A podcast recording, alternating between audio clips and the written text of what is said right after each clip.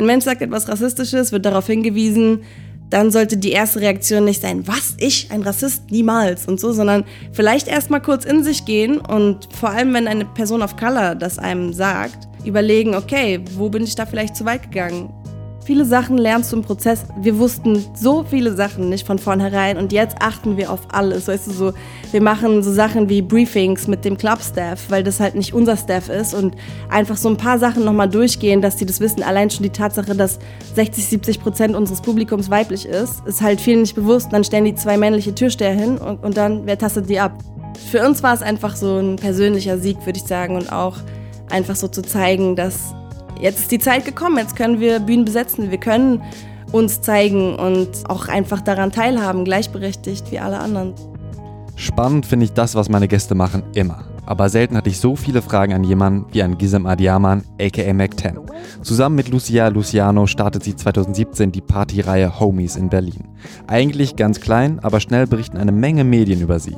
Kleiner 3, Poliana Baumgarten porträtiert sie für Berliner Farben und Vanessa Wu schreibt einen Artikel für die Zeit. Homies haben sich zum Ziel gesetzt, Hip-Hop-Partys zu organisieren, bei denen der Fokus auf weiblichen, nicht-binären und transgeschlechtlichen Acts liegt. Im Interview erfahrt ihr, wie Gisam die letzten zwei Jahre erlebt hat. Außerdem geht es um ihre Masterarbeit, in der sie Strategien und Praktiken von PionierInnen der deutschen Hip-Hop-Szene beschreibt. Und ganz viele andere Fragen.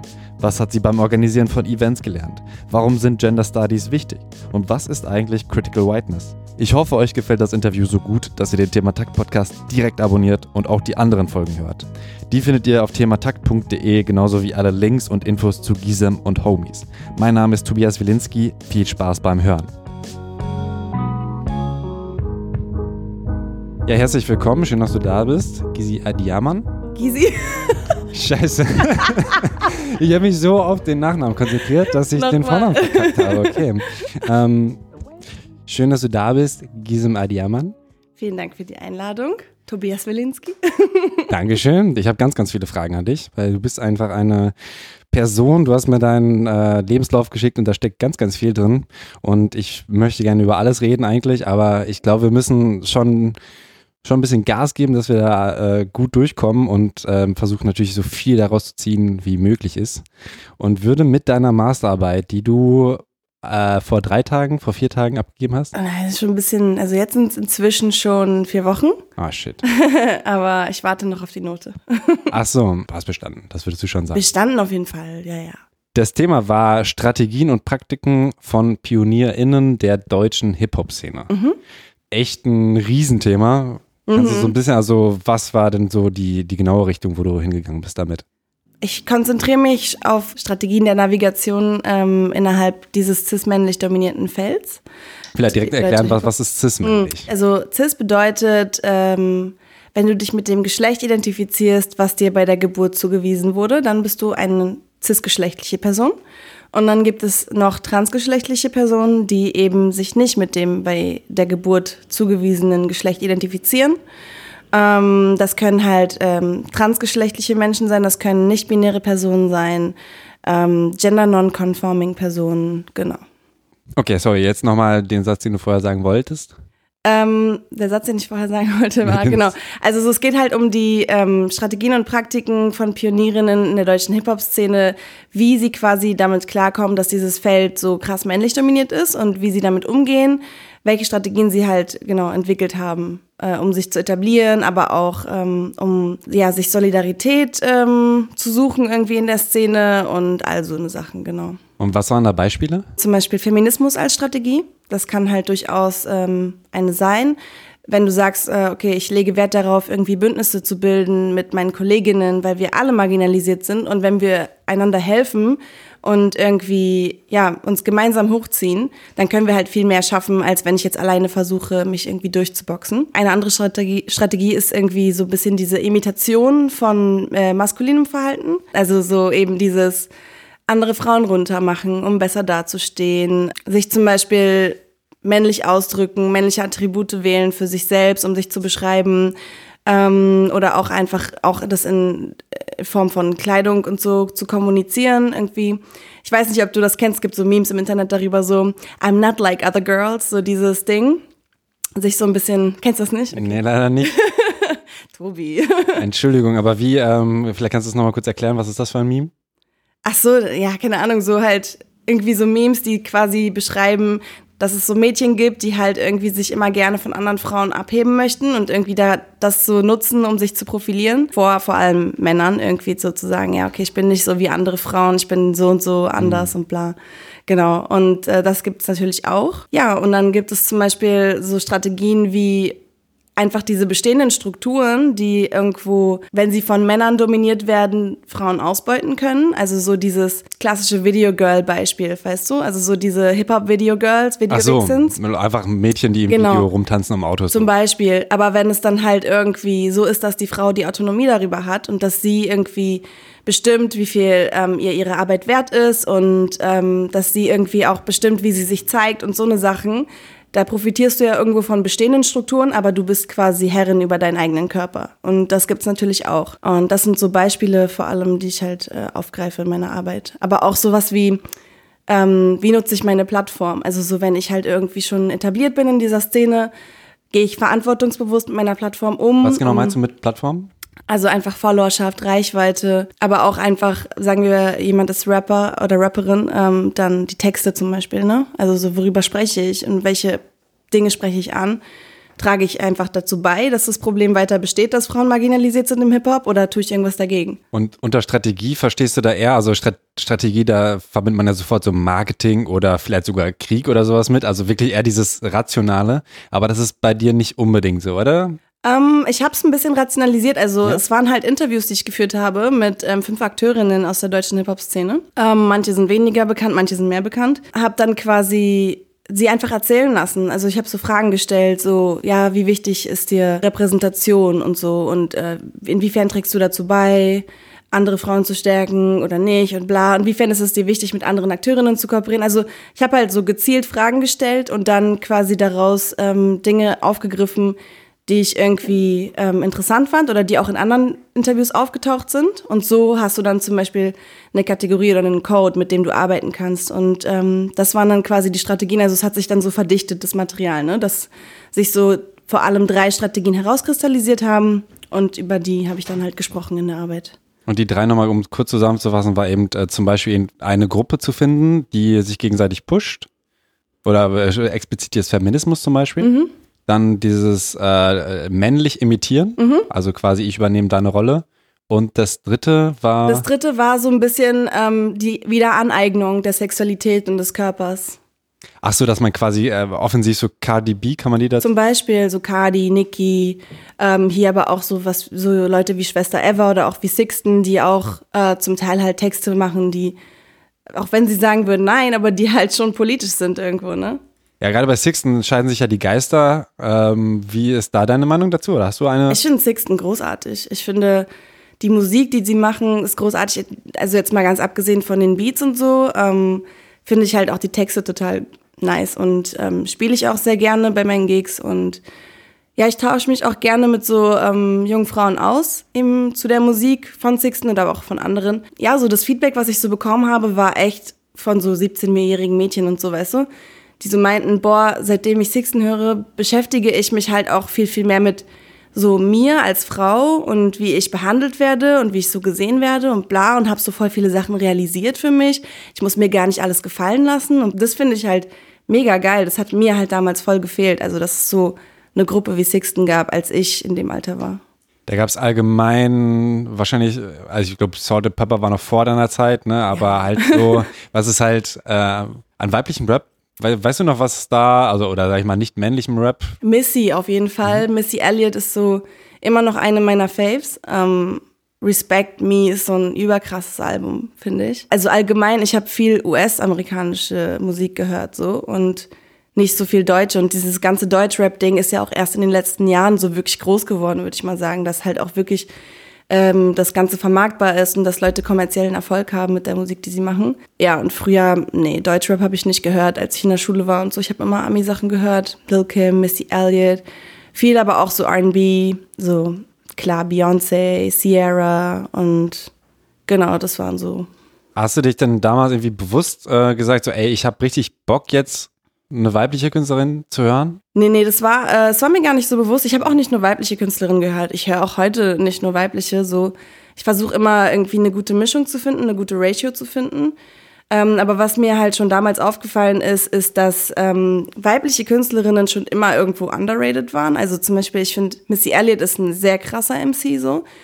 Und wenn es dann so darum geht, du schaust dir ja wahrscheinlich auch voll oft so Rap-Interviews und so weiter an, wenn es dann so darum geht, die Einflüsse so zu zitieren, ne? so wer hat dich beeinflusst, wer ist irgendwie wichtig gewesen in deiner musikalischen Entwicklung, dann werden halt meistens männliche MCs aufgeführt. Also sowohl wenn du äh, männliche MCs interviewst, sagen sie das, als auch wenn du weibliche MCs interviewst, hast du das auch ganz oft, dass sie irgendwie männliche MCs als ihre Einflüsse zitieren. Und das finde ich irgendwie schade, weil das wird halt immer noch so krass getrennt, ne? Obwohl es halt Rapmusik ist und alle machen irgendwie das Gleiche, indem sie rappen, wird so ein krasser Bruch gemacht zwischen Männerrap und Frauenrap beziehungsweise Rap und Frauenrap, so. Mhm. Und das finde ich so ein bisschen schade. Das war mir schon damals bewusst auf jeden Fall. Aber sonst, ich habe jetzt nicht so selektiert. Ich habe halt auch Musik gehört mit so super problematischen Texten. Tue ich immer noch, ehrlich gesagt. Das war immer so der Running Gag irgendwie. Ich, war, ich habe ja in Mexiko studiert auch und ähm, da ist, Reggaeton ist nicht so riesengroß in Mexiko. Mhm. Ähm, ist ja mehr so in der Karibik, äh, in spanischsprachigen Ländern. Ähm, aber so, ja, das war dann immer so der, der Gag. Ich habe nämlich Gender studiert und ich war halt mit lauter Feministen dort. Und ich war so die Einzige, die Reggaeton gehört hat und die halt so voll das so gefühlt hat, ne? Und die waren dann so, wie kannst du das hören und so. Das ist halt mein Guilty Pleasure. Ja, ich finde, das ist halt sowieso, also mehrere Probleme, die halt, äh, die du ansprichst, die halt, ja, schwer, glaube ich, sind, einfach so wegzuwischen. Zum Beispiel eben, dass man halt zum einen dieses Thema auf Frauen und Rap lenken möchte, aber indem man das tut, macht man das Ding halt zum Thema. Und eigentlich wäre es ja cool, wenn man, wenn das einfach so ineinander übergehen würde. Ne? Mhm. Ne? Also siehst du da eine Lösung oder meinst du, es ist, es ist der einzige Weg. Man muss es halt irgendwie thematisieren und man separiert dadurch zwar irgendwie, aber mhm. es geht nicht anders. Um, ähm, also ich verstehe das, dass um, ähm, so MCs genervt sind, wenn sie halt immer nach ihrer Position als Frau gefragt werden weil das ist einfach nicht ein Thema, worüber man sprechen möchte, wenn man jetzt gerade ein Album rausgebracht hat, weißt du, dann möchte man ja auch, dass man sich mit dem musikalischen auseinandersetzt und dass man irgendwie fragt, ja, wie ist der der Song entstanden und bla und so, weißt du? Aber auf der anderen Seite denke ich halt auch so, okay, wenn du in der Öffentlichkeit stehst und du bist halt eine der wenigen, also so eine Minderheit quasi in dieser Strömung, dann ist es klar, dass es die Leute interessiert und dass die Leute was dazu wissen wollen, so weißt du. Natürlich ist man nicht dazu gezwungen, das zu thematisieren, aber ich finde, es ist ähm, jetzt nicht abwegig und man sollte sich ein bisschen so dieser Verantwortung auch annehmen, bin ich der Ansicht so, ja. Hm. Also wenn ich gefragt werde in Interviews so, ja, bla, und es gibt ja nicht viele weibliche DJs im Hip-Hop und so weiter. Und wie ist es so? Dann natürlich erzähle ich auch von meinen Erfahrungen, weil ich halt weiß, dass es wichtig ist und dass es irgendwie zum Thema gemacht wird, bis irgendwo sich ein Gleichgewicht einpegelt. Verstehst du? Mhm. So, ja. Siehst du denn da, da eine Entwicklung jetzt mal speziell im DJ-Bereich? Ähm, es ist voll schwierig, weil ich muss ganz ehrlich sagen, ich mache das Ding ja noch nicht lange und ich mache das erst seit 2017 überhaupt aktiv. Und vorher bin ich Konsumentin gewesen, genauso wie alle anderen. Ich bin auf Partys gegangen, habe jetzt nicht besonders äh, drauf geachtet, so wer da gerade auflegt und so. Es ist mir halt erst ins Auge gestoßen, als ich dann wirklich diese Party äh, gesehen habe, die ähm, irgendwie mit Weiblichkeit geworben hat, sowohl auf den Plakaten als auch mit der Musik, als auch im Titel der Party und so. Also so alles deutete so darauf hin, okay, wir zelebrieren hier Frauen, aber das war einfach eine reine Männerveranstaltung. Und da dachte ich, okay, irgendwas stößt halt so irgendwie in mir auf, so ich mag das nicht und ich möchte das halt auch thematisieren und dann habe ich halt das Gespräch gesucht. Zum Veranstalter. Genau, mit dem Veranstalter und habe dann halt irgendwie tatsächlich auf deren Veranstaltung auch mit denen darüber gesprochen, mit einem davon. Und da war halt komplettes Unverständnis, so auf der anderen Seite. Wie haben Sie sich das vorgestellt? Also was war an deren Party das Weibliche oder so? Naja, für die war das so, ja, wir wollen einfach nur die ganzen ähm, RB und Hip-Hop-Diven zelebrieren hier auf der Party. Und ich meinte so, aber es kann doch nicht so schwer sein, auch ein bisschen das im, an den Decks repräsentiert zu sehen. Weißt du, so auch mal Frauen daran zu lassen, wenn es schon um die Musik von Frauen geht. Weil letzten Endes, wenn man es ganz streng nimmt, bereichert ihr euch ja mit der Musik von Frauen, von schwarzen Frauen hauptsächlich. Ähm, und ihr seid ein mehrheitlich weißes Team und seid halt männlich. Und es finde ich, hat nicht so zusammengepasst. Und es ist wirklich nicht schwer, eine weibliche DJ zu finden, die halt auch da mal auflegt, weißt du? Aber nee, die haben die Kritik nicht verstanden und auch so diese Reaktion darauf fand ich halt noch blöder. Also keine Ahnung, wenn jemand so an mich herantritt und mir Kritik sachlich kommuniziert und mir das halt auch irgendwie erklärt, dann würde ich mir das zu Herzen nehmen und dann würde ich halt so überlegen, okay, wie kann ich, wie kann ich denn diese Kritik irgendwie verwerten und irgendwie, weißt du, so einbauen. Aber das war halt nicht der Fall und mir wurde stattdessen so gesagt, sowas wie, ja, ähm, boah, warum muss denn immer alles so politisch sein und bla und mach's doch einfach besser und so. Dann dachte ich so, ja, okay, weißt du was, vielleicht sollte ich das wirklich einfach machen. Und so kam mir der Gedanke zu Homies halt so. Dann habe ich irgendwie äh, Lucia aktiviert, mit der ich halt schon ewig lange befreundet bin, seit der siebten Klasse. Und dann haben wir das Ding halt so zusammen aufgebaut. Und seitdem erst mache ich mir halt quasi Gedanken darüber, okay, wen gibt's denn alles? Wer, wer sind denn die Frauen in unserer Szene so?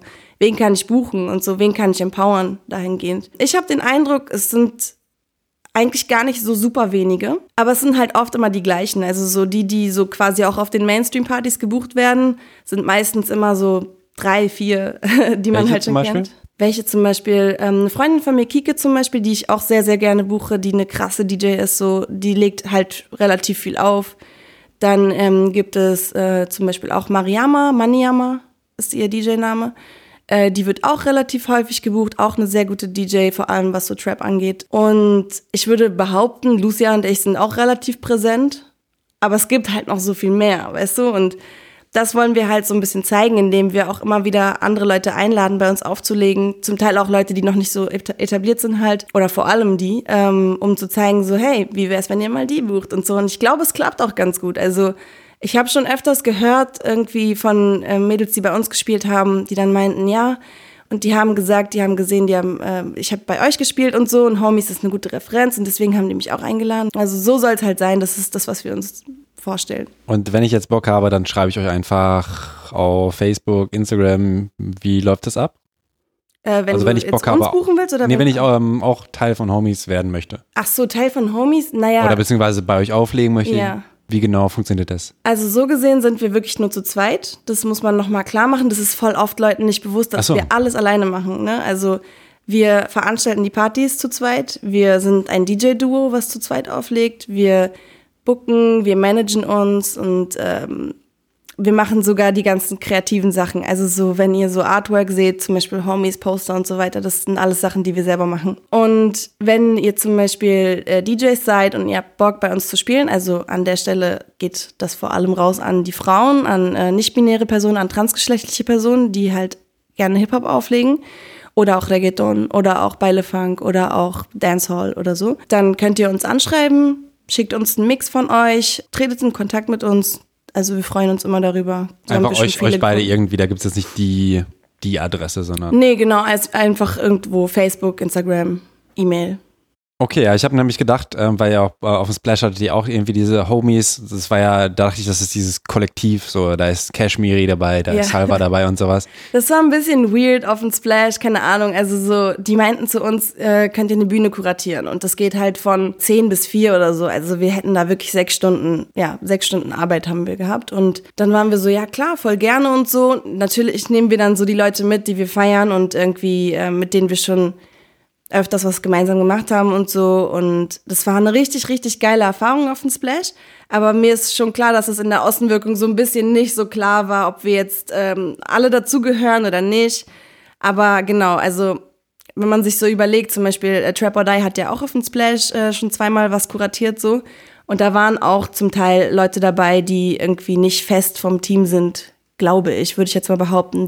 Also so, wenn du so lange spielst, kannst du halt nicht einfach sechs Stunden nur quasi die festen Leute dahinstellen, sondern musst noch Leute einladen. Wir haben halt fünf DJs oder so noch mitgenommen und äh, zwei Live-Performances gehabt und das war richtig nice. Ich will noch mal kurz äh, zurückspringen in, deine, in deinen Lebenslauf zum Bachelor, der war in Politikwissenschaften. Mhm. Dein Master war jetzt Gender Studies. Äh, nee, mein Master war soziokulturelle Studien. Okay. Also so eine Mischung aus Sozialwissenschaften und Kulturwissenschaften. Was hast du denn aus dieser gesamten Studienzeit, was war das, was du da besonders mitgenommen hast? Oder hast du auch an einem Punkt bereut, dass du noch einen Master machst oder sowas? Nee, gar nicht. Also klar war es voll schwer dann noch nach dem Bachelor. Ich habe mich schon echt durchgequält durch den Master, muss ich sagen. Also es hat auch voll lange gedauert. Ich habe den Bachelor genauso lange gemacht wie den Master und der Master geht eigentlich nur zwei Jahre. Ich habe auf jeden Fall eine Menge mitgenommen für mich. Ähm, Ich war, muss ich sagen, in der Schulzeit ziemlich unpolitisch. Also es hat mich alles einfach nicht so sehr interessiert. Ich habe, finde ich, zumindest in der Schule nicht wirklich gelernt, mir eine Meinung zu bilden zu irgendwelchen Themen, sondern habe irgendwie relativ schnell bemerkt, okay, man wird dafür belohnt, fleißig zu sein, auswendig zu lernen. Ähm, und genau, hab, war immer eine gute Schülerin, war immer eine Einserschülerin. Und dann irgendwann in der Uni wurde ich halt irgendwie quasi dazu aufgefordert, mir eine eigene Meinung zu bilden. Und das fand ich erstmal total schwer. Und das äh, hat sich dann so geändert mit so Auslandserfahrungen und so. Ich habe ein halbes Jahr in Spanien studiert, habe dann da Anthropologie gemacht, weil die Politikwissenschaftler voll die Schnösel waren. So. und die anderen Leute waren halt so voll, voll die so Linken und Hippies und bla, so wie ich das eigentlich von hier, von meiner Uni kannte, was halt ein sehr linkes Institut ist. So da waren das die BWLer.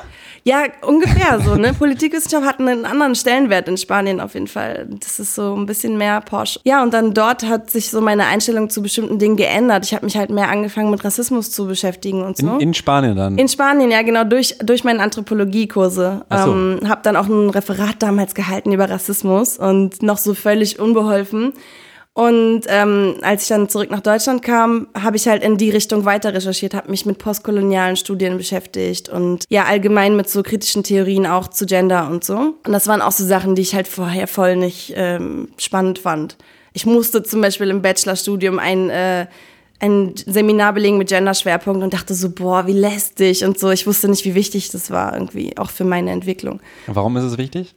Ähm, ich glaube einfach, es ist wichtig, weil wir uns unserer Position bewusst werden müssen in der Gesellschaft. Und ähm, für mich, ich bin halt so ein Mensch, der alles reflektiert, so was um ihn herum passiert. Und ähm, ich glaube einfach, ich merke, dass ich zum Beispiel oft, wenn ich Frauen kennenlerne, die halt irgendwie überhaupt kein Interesse dahingehend haben, irgendwie, ja, okay, wir sollten uns vielleicht miteinander solidarisieren, damit wir irgendwie gesellschaftlich alle gemeinsam vorankommen und so. Und äh, dann kriege ich voll oft so Sachen entgegen gebracht wie, ja, ist doch egal jetzt, wer die Stelle besetzt, ob das ein Mann ist oder eine Frau ist oder was weiß ich was, aber es ist halt nicht egal so.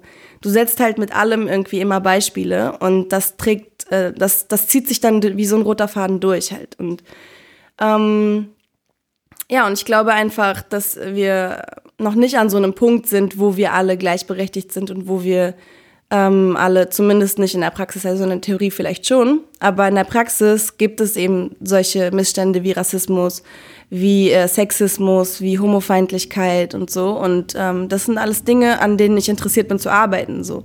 Wie kannst du daran arbeiten? Also jetzt natürlich Homies ist so ein Ding, oder ich sage, spreche es mal allgemeiner. Ne? Also du bist ja auch schon drin, aber ich sag mal, äh, wie kann jeder vielleicht daran arbeiten? Was sind so Punkte, wo du sagen würdest, da kann man schon mal was machen und da haben wir jetzt nicht so eine krasse Hürde, mhm. sondern da kannst du schon relativ entspannt was machen. Ja, also ich meine, so bis ich zu Homies kam, ist ja auch ein langer Weg gewesen. So, ich mache schon seit, äh, seit 2012 oder so aktivistische äh, Arbeit. Ähm, und das sah natürlich erstmal so aus, irgendwie ein bisschen sich mit Themen zu beschäftigen, sich zu informieren, ist, glaube ich, so das Stichwort was viele Menschen heutzutage nicht machen, weil auch einfach die Zeit nicht da ist. Und ich verstehe das auch voll so. Weißt du, Leute arbeiten extrem viel, wollen dann die Zeit, die sie halt irgendwie für sich haben, genießen. Aber irgendwie ist halt so diese Neugier immer da gewesen bei mir. Auch so, ähm, ja, mehr zu wissen über bestimmte Themen. Und ich habe halt angefangen, Artikel zu lesen oder Videos zu schauen, die mich halt irgendwie weitergebildet haben. So, dass ich Zugang zur englischen Sprache habe, ist halt voll wertvoll gewesen. Und das hat halt auch nicht jeder. Ähm, aber so, genau, ich habe viele Videos geguckt, vor allem aus dem äh, US-amerikanischen Sprachraum, so, wo es halt um Diskriminierungsformen ging und so und ähm, und irgendwie, wie sich, wie krass sich das eigentlich auf unser alltägliches Leben auswirkt. Allein schon das, was wir so konsumieren im Fernsehen und so, weißt du? Was uns da so vorgelebt wird und bla. Also all diese Sachen, das war halt für mich so voll mindblowing, das so zu sehen und so, oh mein Gott, so, es ist überall und sich dann so damit auseinanderzusetzen. Und dann hatte ich halt eine Freundin, die meinte, hey, ich mache jetzt bei so einem ähm, Projekt mit, mit Schülern, da äh, gibst du halt irgendwie so Ethikunterricht, ähm, kannst den Unterricht irgendwie frei gestalten, bla bla. Es sollte sich halt irgendwie im Rahmen Ethik bewegen und musst dir den Rahmenplan anschauen und so. Und ähm, so kam ich dazu, mit Jugendlichen auch zu arbeiten. Und äh, habe dann halt ja, über Dialog macht Schule. Das ist eine ähm, Organisation, die wie gesagt, eben mit, äh, mit Jugendlichen an Sekundarschulen, vor allem hier in Berlin und aber auch in anderen Standorten arbeitet, ähm, wo äh, ja eben so Leute wie ich oder ja, Studenten vielleicht, kann man so allgemein sagen, den Ethikunterricht machen. Zu zweit immer, als Tandem mit einer halben Gruppe. Und ähm, da kannst du halt relativ frei die Schwerpunkte setzen. Also für mich war klar, okay, was mir so gefehlt hat in der Schulzeit, war eben dieses kritische Denken. Das heißt, wir werden wahrscheinlich viel sprechen über so, ähm, zu der Zeit war auch ganz krass äh, präsent, die Geflüchteten, die nach Berlin kamen, sehr viele auf einmal und so. Und das war auch noch bei uns in Moabit. Die Schule war auch in Moabit. Und irgendwie dann quasi das thematisieren, okay, wie ist denn jetzt das Bild in den Medien von Geflüchteten und was macht das mit uns und was haben wir vielleicht für Vorurteile in uns drinne und ähm, das sind halt auch mehrheitlich äh, Kids gewesen, die POC waren, also People of Color waren. Wie, war, wie alt waren die Kids? Ich habe die in der siebten, oder war das siebte? Ja, siebte habe ich die bekommen, zweites Halbjahr. Wie alt ist man da so? 13, 12, 13. Bis die ähm, 15 waren, zwei Jahre hatte ich die, bis die neunte waren. Und ähm, haben auch über so Sachen geredet wie Geschlechterungerechtigkeit und so, ähm, wie Homosexualität und äh, so Sachen wie Drogen, Islambild in den Medien, also all so eine Themen irgendwie, die halt deren Leben so tangieren, weißt du? Und ähm, das war eine mega nice Erfahrung, so mit Jugendlichen zu arbeiten und auch vor allem in meinem Kiez was zu machen, wo ich halt aufgewachsen bin und wo ich, wo mir das gefehlt hat, weißt du? Und das so ein bisschen zurückzugeben an die Schüler, das war richtig nice. Und dann, als das vorbei war, war ich äh, ein halbes Jahr in Mexiko, habe dann da mein Auslandssemester gemacht, kam zurück und dann hatten meine Schüler noch ein Jahr halt, bis sie dann die Real, also die Sekundarschule abgeschlossen haben äh, als ich aus Mexiko zurückkam, habe ich dann die Politik AG gemacht ähm, und dann meine Kids noch durch die 10. Klasse begleitet quasi. Achso, dann bist du wieder quasi mit der gleichen Klasse unterwegs. Genau, ich war mit den, also ich habe die angeboten an der gleichen Schule und ähm, eben das AG-Angebot für 9. und 10. Klasse und dadurch, dass mich halt meine Ex-Schüler, sag ich mal, schon kannten, sind die halt alle zu mir gekommen in die AG. Auch wenn es so spaßige Sachen gab wie Fußball-AG oder wie, keine Ahnung, Hip-Hop AG und so sind die dann bei mir gelandet und dann, wir haben zusammen auch vier Blogs geguckt und so eine Sachen oder so mal ab und zu Black Mirror Folgen geguckt und so über diese Horrorszenarien diskutiert und all sowas. Jetzt sind meine Kids so in der Ausbildung und so. Ich mache weiterhin noch ähm, so jugendpädagogische Arbeit oder ähm, bildungspolitische Arbeit halt mit Jugendlichen im Moment für den Träger UFUG. Und da geht es in dem Projekt, wo ich drin bin, darum, äh, Kids so ein bisschen Kompetenzen zu vermitteln, selber Medienarbeit äh, zu machen, also selber Content zu produzieren in Form von Memes, in Form von GIFs, die halt auch irgendwo ein bisschen ähm, gesellschaftskritisch sind. Und dann machen wir immer am ersten Tag so ein bisschen Input, wir diskutieren mit denen und am zweiten Tag sollen die halt einfach machen. Da gibt es so iPads und so weiter. Hast du ein Beispiel für ein gelungenes Meme oder GIF? Ähm, ja, ich hatte mal eins, woran ich mich jetzt so spontan erinnere. Ähm, irgendwie in Brandenburg war das und äh, da meinten, da waren halt auch mehrheitlich ähm, Kids, die irgendwie so Muslim aus einem muslimischen Kontext kamen und äh, manche waren auch Geflüchtete und die meinten halt so ja und immer wenn uns hier so Deutsche sehen oder also halt weiße Menschen sehen, dann äh, denken die, wir sind Drogendealer oder so. Und ähm, wir haben halt so darüber gesprochen, wie auch so Medien einfach verzerrt werden können, wie die manipuliert werden können und sowas. Und dann haben die so, einen, so ein Meme erstellt, ähm, quasi Tagesschau.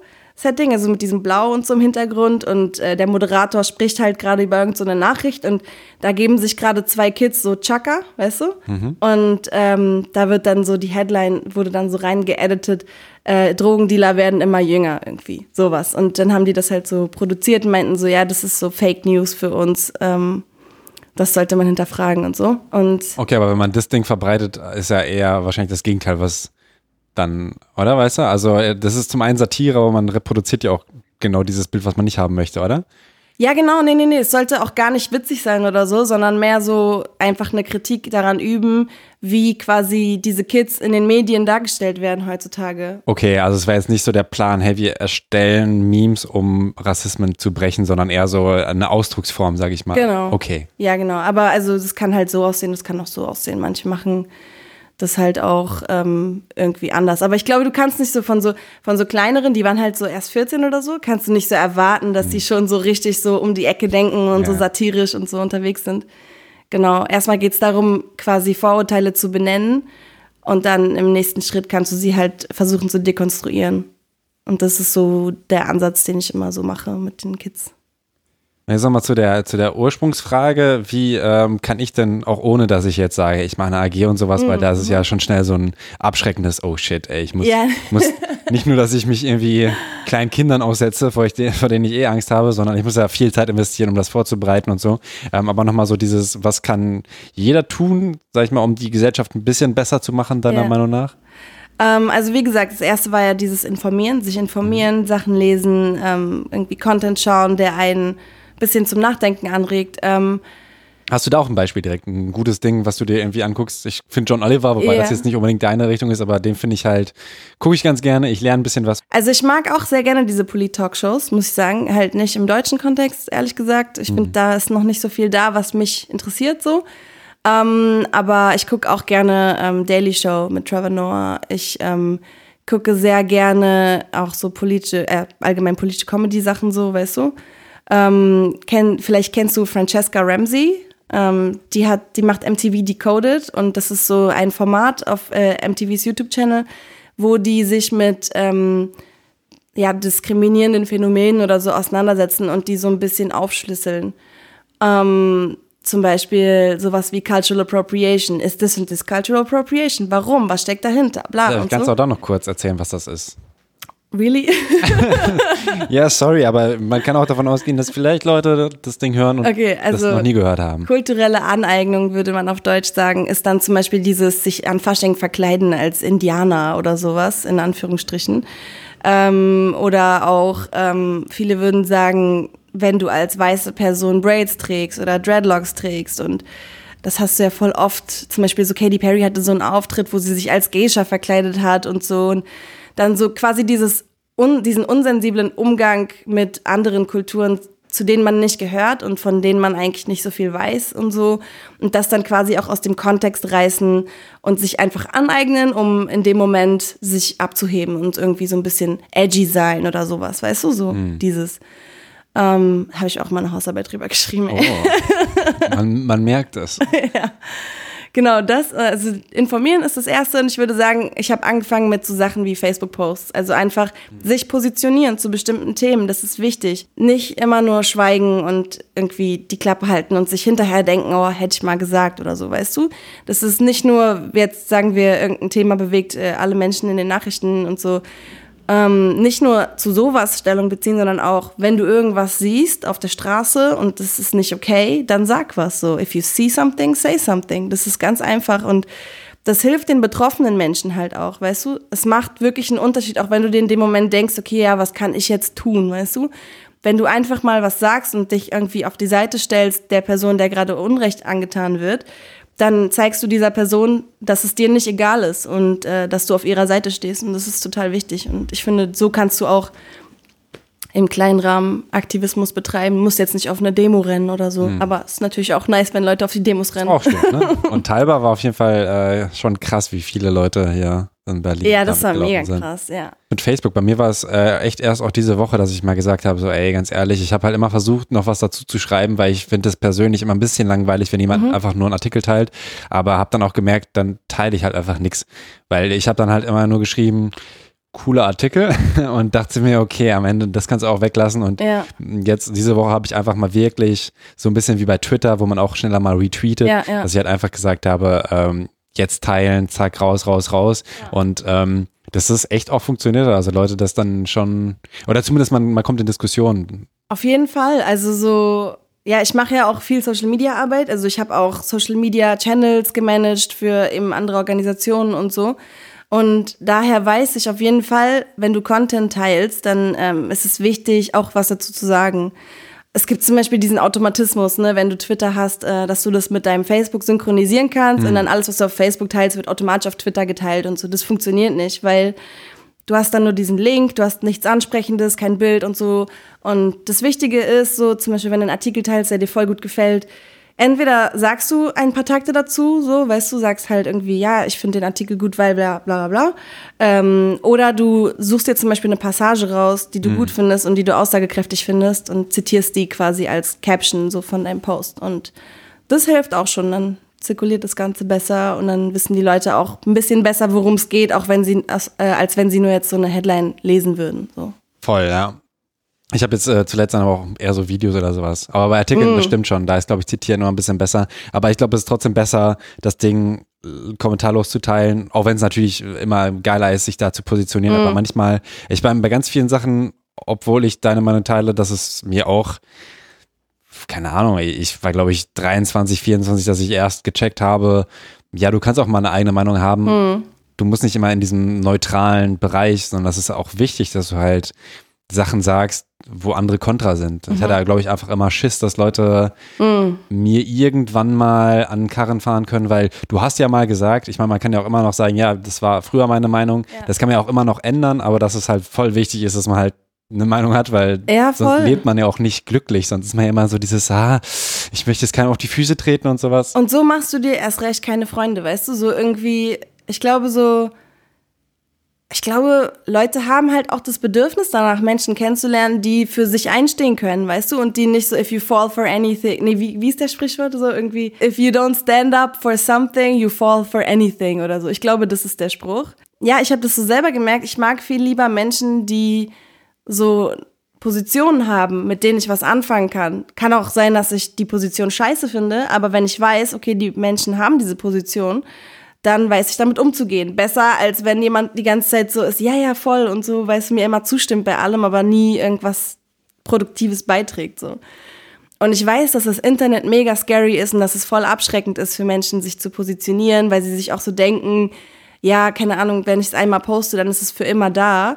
Und dann kann mir das halt auch irgendwann zum Verhängnis werden. Ist mir selbst auch schon passiert. Ähm, und ich glaube, so wenn dir das dann ein, zwei Mal passiert, dann denkst du dir so, okay, so jetzt ist es schon passiert. Ich kann damit umgehen irgendwie. Ich finde meinen Umgang damit und ähm, Waren das Sachen, die du nachträglich gelöscht hättest oder war das Sachen, wo du immer noch hinterstehst? Ähm, es sind Sachen gewesen, wo ich mir dann auch so dachte, boah, was habe ich mir damals dabei gedacht, das so zu sagen, weißt du? Ähm, genau, also habe ich dann hinterher auch gelöscht oder habe die zumindest äh, auf privat gemacht, dass nur noch ich die sehen kann oder so. Ähm, ja, oder auch einfach mit so Bildern, weißt du, was für Bilder man früher von sich gepostet hat, als das ganze Ding losging, so mit Social Media, wo ich mir jetzt so auch so denken würde, oh Gott, was ist das denn? Ähm, wo machen wir denn am besten weiter? Also wir haben auf jeden Fall noch ein, ein Ding, was du äh, vielleicht voll gerne erklären möchtest, ist Critical Whiteness, wozu du dich eben auch äh, in deinem Bachelor oh Gott, ähm, beschäftigt hast. Stand da jetzt noch im CV oder was? Das stand noch in deinem Lebenslauf, genau. Und ich finde es halt spannend, weil ähm, ich glaube, dass, also ich kenne es, ich habe halt Afrikawissenschaften angefangen zu studieren und glücklicherweise eben auch da Kontakt zu ganz vielen Leuten, die sich damit beschäftigen. Mhm. Aber es ist halt schon natürlich ganz viele, die null drin sind mhm. und die es, glaube ich, auch abschreckt. Auch gerade halt diese Vokabeln und sowas, die ähm, halt irgendwie eine Unsicherheit bekommen, mhm. weil sie gar nicht mehr genau wissen, was kann ich denn sagen und ich glaube, sich dann auch nicht mehr beschäftigen. Also ich äh, finde es halt voll schade mhm. und ich weiß auch nicht, wie man es lösen könnte, dass man jetzt einfach sagt, ja komm, wir, wir pfeifen jetzt auf hier LGBTQ und so weiter mhm. oder wie man, es wird ja auch immer noch ein bisschen abgedatet und dann kommt noch was hinzu und äh, ich glaube, ganz viele Leute sind dann schnell die fühlen sich halt auf den, äh, auf den Schlips getreten, weil die sagen, ah, jetzt wird mir das und das verboten und sowas. Mhm. Dabei ist es ja streng genommen nicht so wirklich, dass man das verbietet, mhm. sondern dass man halt so eine Leitlinie gibt. Ja. Das ist, was ich meine, aber auch, auch gerade mit diesem Critical Whiteness, glaube ich, ähm, ist was, was, glaube ich, bei wenig Leuten bis jetzt angekommen ist oder die auch nicht gerne hören wollen, aber vielleicht sei es trotzdem nochmal, was, was sich dahinter verbirgt unter anderem. Mhm, ähm ja, also so Critical Whiteness ist das eine. Ich glaube, du hast es so gerade so ein bisschen vermischt mit diesem allgemeineren Political Correctness Ding. Ne? Ach so, ja, also, ja, klar. Ich meine, ich, ich meine mhm. so ganz, ganz allgemein, dass ich, äh, dass mein Ziel wäre, mhm. ähm, einfach Leute irgendwie reinzuholen immer. Und ja. dieser Podcast kann dazu ähm, vielleicht führen. Ähm, und das war jetzt nur ein Beispiel natürlich ja, mit ja, diesem ja. Political Correctness und ja, ich habe jetzt gerade echt viel einfach nur losgesprudelt, das stimmt schon. Nee, aber es ist ja auch alles ganz gut gewesen. Also so. Danke. also so Political Correctness ist halt so ein Thema, was, glaube ich, viele Menschen im Moment beschäftigt, ähm, weil sie so das Gefühl haben, dass die Gesellschaft in irgendeine Richtung geht, wo sie nicht mehr ihre Meinung frei äußern können, ohne auf den Deckel zu kriegen und so und wo sich viele Menschen aber auch, wo, wo diese Meinungsfreiheit auch viel instrumentalisiert wird, um Hass zu schüren. Und das muss man halt ganz klar unterscheiden können. wann ist eine Meinung noch eine Meinung und wann geht's zu weit, ne? Und äh, da würde ich mir einfach mal manchmal ein bisschen mehr wünschen, dass die Leute reflektieren würden, was sie da eigentlich sagen und was das für Konsequenzen haben könnte. Meinungsfreiheit ist für mich nach wie vor ein sehr wichtiges Gut, so was wir in demokratischen Gesellschaften einfach haben, auch wenn wir sehen, so was passiert, wenn diese Meinungsfreiheit uns weggenommen wird. Also so, meine Eltern kommen aus der Türkei und wenn ich mir halt anschaue, äh, in welche Richtung die, Poli die Politik gerade in der Türkei geht, wie viele Menschen im Gefängnis sitzen dafür, dass sie das äh, Regime kritisieren und so, das ist einfach krass und das sollte natürlich auch nicht so sein. Ähm, aber also so sagen wir zum Beispiel, ein Mensch sagt etwas Rassistisches und wird darauf hingewiesen, also jetzt, wir sind wieder in Deutschland, so, ein Mensch sagt etwas Rassistisches, wird darauf hingewiesen, dann sollte die erste Reaktion nicht sein, was, ich, ein Rassist, niemals und so, sondern vielleicht erstmal kurz in sich gehen und vor allem, wenn eine Person of Color das einem sagt, überlegen, okay, wo bin ich da vielleicht zu weit gegangen, weißt du, und, ähm, und jetzt auch nicht drauf rumreiten, so, ja, kannst du mir das erklären oder sonst was, weil ich glaube, es ist schon schlimm genug, dass eine Person of Color äh, tagtäglich in Deutschland Rassismus erlebt. Ähm, und das dann auch noch irgendwie Leuten erklären zu müssen, die dann so vorwurfsvoll darauf reagieren, ja, wo war das jetzt rassistisch oder so, weißt du? Sondern vielleicht einfach erstmal überlegen, hm, wieso war das uncool und mal ein bisschen recherchieren. Es gibt ja das Internet, es gibt Möglichkeiten, sich irgendwie weiterzubilden. Und ich finde, das ist auch so unsere Verantwortung als Bürgerinnen und Bürger hier, dass wir einfach ähm, diese Freiheiten, die wir nutzen, äh, die, die wir haben, irgendwie zu nutzen, zu recherchieren und irgendwie ein verantwortungsbewusster Mensch zu sein, respektvoll mit seinen Mitmenschen umzugehen. So. Und ähm, das fehlt mir halt gerade leider noch ein bisschen so in Deutschland und auch wahrscheinlich in anderen Ländern ist es wahrscheinlich genauso. Ähm, und ich glaube, es ist halt auch total absurd, so Sachen wie äh, den Aufstieg der AfD und so äh, auf so Sachen zu schieben wie Political Correctness. Ja, wenn ihr uns mal hättet, wenn ihr uns nicht so verprellt hättet immer und so bla bla. Nein, das ist Quatsch, so, weißt du? Menschen äußern ja ziemlich frei, was sie so denken, weißt du? Ich meine, gerade mit dem Einzug von so Parteien wie der AfD in den Bundestag und so, wird einfach auch der Gesellschaft äh, signalisiert, es ist okay, diese Dinge zu sagen, es ist okay, feindliche Einstellungen gegenüber People of Color zu haben und so äh, oder gegenüber Muslimen zu haben. Ähm, bestimmte Diskurse werden einfach normalisiert und ich finde, das ist das Problem. Und ich finde, gerade in solchen Zeiten sind vor allem Personen, die privilegierter sind in der Gesellschaft hier, also sprich hier in Deutschland weiße Personen, umso mehr dazu angehalten zu reflektieren und irgendwie sich eine Meinung zu machen und irgendwie sich stark zu machen für die weniger privilegierten Menschen, sich quasi auf deren Seite zu stellen weil einfach wir sind darauf angewiesen und wir sollten nicht diese ganzen Kämpfe alleine austragen müssen. Das ist für mich so das Wichtigste irgendwie, zu wissen, okay, ich habe Menschen, die sich mit mir solidarisieren, auf die ich zählen kann, die ihre Position nutzen, um ähm, klarzumachen, okay, nee, das ist nichts, wofür ich stehe, so, weißt du? Und das ist auch genau das, was ich meinte vorhin, wenn so if you see something, say something. So, ich habe das so oft erlebt inzwischen in den öffentlichen Verkehrsmitteln und so, dass Leute sich wieder trauen, das N-Wort zu sagen, dass Leute sich trauen, gegen irgendwie Muslime zu hetzen und so eine Sachen. Und glücklicherweise waren es immer Situationen, in denen entweder ich angefangen habe, was zu sagen oder andere und dann halt alle mitgemacht haben, weißt du? Ähm, aber in Frankfurt oder zum Beispiel, wo ich halt studiert habe, mein Master, da äh, ist es auch einmal passiert im Regiozug, dass eine Person da auf und ab gelaufen ist, gegen Muslime gehetzt hat und bla und niemand hat was gesagt und dann habe ich halt irgendwann was gesagt und wurde bedroht und angespuckt und so, weißt du? Und das ist einfach scheiße. Und danach kamen erst die Leute so und haben sich versucht, mir so zu, sol zu solidarisieren. Aber dass man das halt erstmal erleben muss und auch noch so als betroffene Person sich alleine verteidigen muss, ist einfach scary in solchen Momenten. Vor allem, wenn du halt auch noch eine Frau bist und das ein Mann ist, der da hetzt.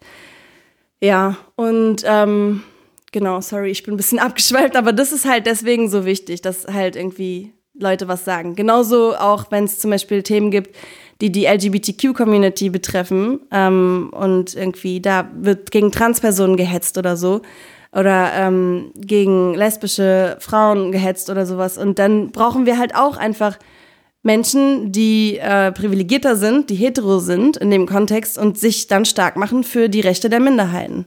Und so funktioniert das Ganze für mich.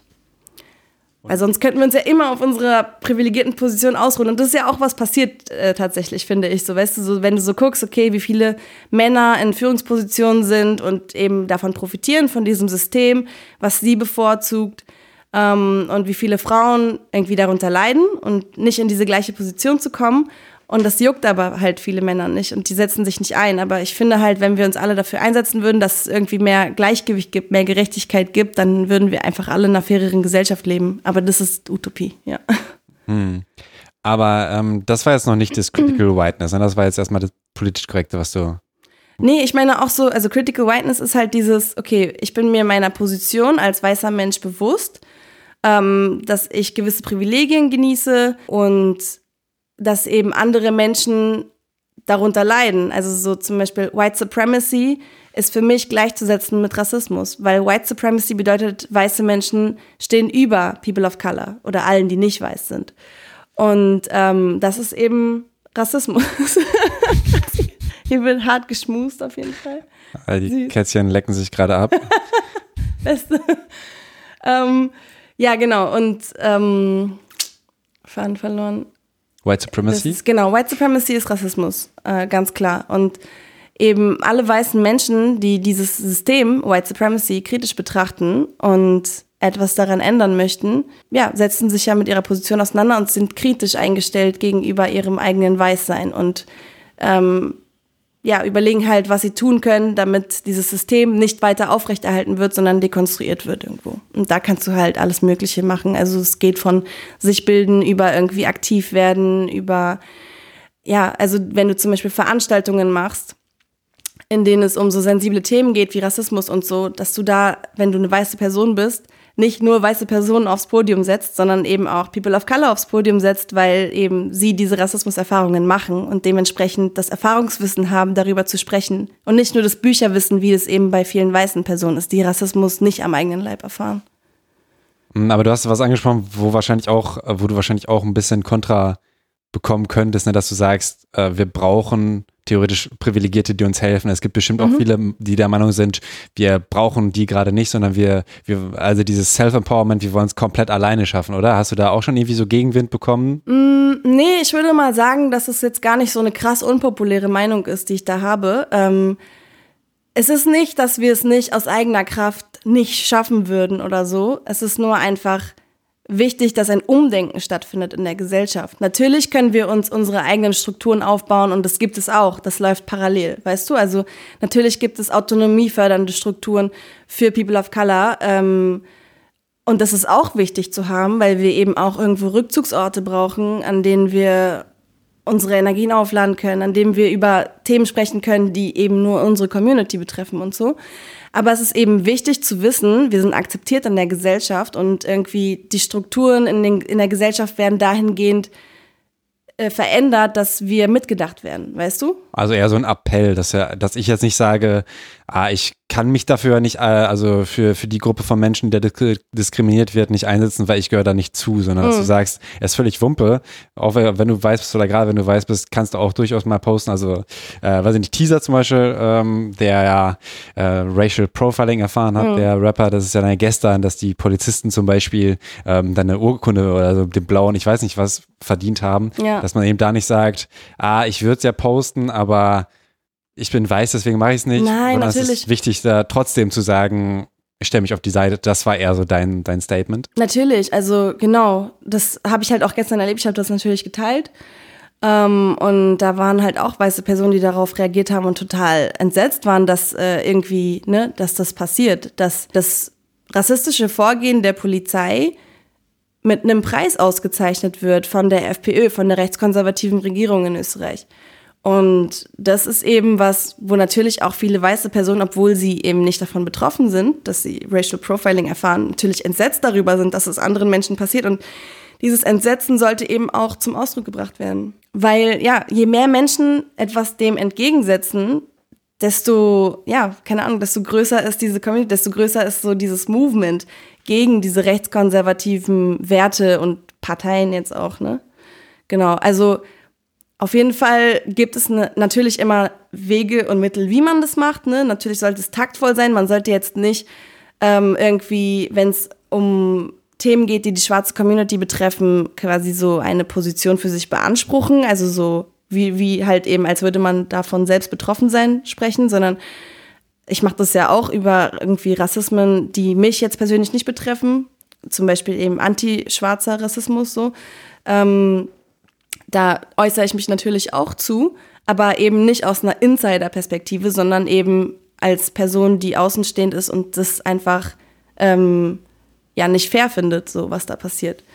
Genau. Aber man sollte auf jeden Fall was sagen. Und dann gibt es natürlich wiederum Themen, wo man jetzt vielleicht nicht unbedingt was sagt. Deswegen ist es so wichtig, zum Beispiel bei dem MeToo-Movement, ne, dass es auch irgendwie männliche Fürsprecher gab, die irgendwie sagen, boah, das ist echt krass. Also eigentlich traurig, dass mir das erst jetzt bewusst wird, wie viele Frauen davon betroffen sind und wie oft ich vielleicht auch selber einfach meine Klappe gehalten habe, wenn ich so ein Verhalten beobachtet habe. Aber das wird sich jetzt ändern. Und das fand ich voll wichtig, auch so ein paar Testimonials von Männern einzufangen. Natürlich sollte es in erster Linie eine, ähm, eine Bewegung sein, die empowernd ist für vor allem Frauen, die von ähm, diesem Machtmissbrauch betroffen sind ne, und von sexualisierter Gewalt betroffen sind. Ähm, aber ich finde es eben auch wichtig, so diese Reflexionsprozesse mitzubekommen bei irgendwie privilegierten Männern, Heteromännern, die eben sagen, wow, ich finde es echt krass und äh, ich werde in Zukunft anders mit dem Thema umgehen. Das ist einfach so ein Bild von der Gesellschaft tatsächlich abbildet. Dass mhm. es halt nicht so wirkt, das ist jetzt eine kleine Gruppe, sondern dass man auch einfach zeigt, nee, das ist keine kleine Gruppe, das ist, ist die Gesellschaft, das ist einfach die Mehrheit, die so Genau, denkt. das ist einfach das Patriarchat und sich mal dessen bewusst zu sein, irgendwie auch als Mann, wo man eigentlich steht in der Gesellschaft und also als hetero-cis-Mann würde ich jetzt mal sagen, wo man äh, steht in der Gesellschaft und wie viel Macht man hat und ähm, wie viele Männer diese Macht missbrauchen und wie sich das äußert und wem man damit wehtut und so. Das ist irgendwie ähm, wichtig gewesen. Ist dann halt natürlich irgendwo ein bisschen umgeschlagen, als es dann nur noch darum ging, Leute anzuschuldigen und irgendwie so ein Spektakel daraus zu machen, wenn irgendwer jetzt, äh, wenn irgendwem irgendwas aberkannt wurde oder wenn Leute nicht mehr mit der Person arbeiten wollen aus den und den Gründen und so. Ich finde, das geht dann auch wiederum in die falsche Richtung, weil trotzdem sollte der Fokus auf den betroffenen Personen sein, so die Frauen, die diese Erfahrungen machen. Da sollte halt angesetzt werden und nicht unbedingt nur mit dem Finger auf Täter gezeigt werden.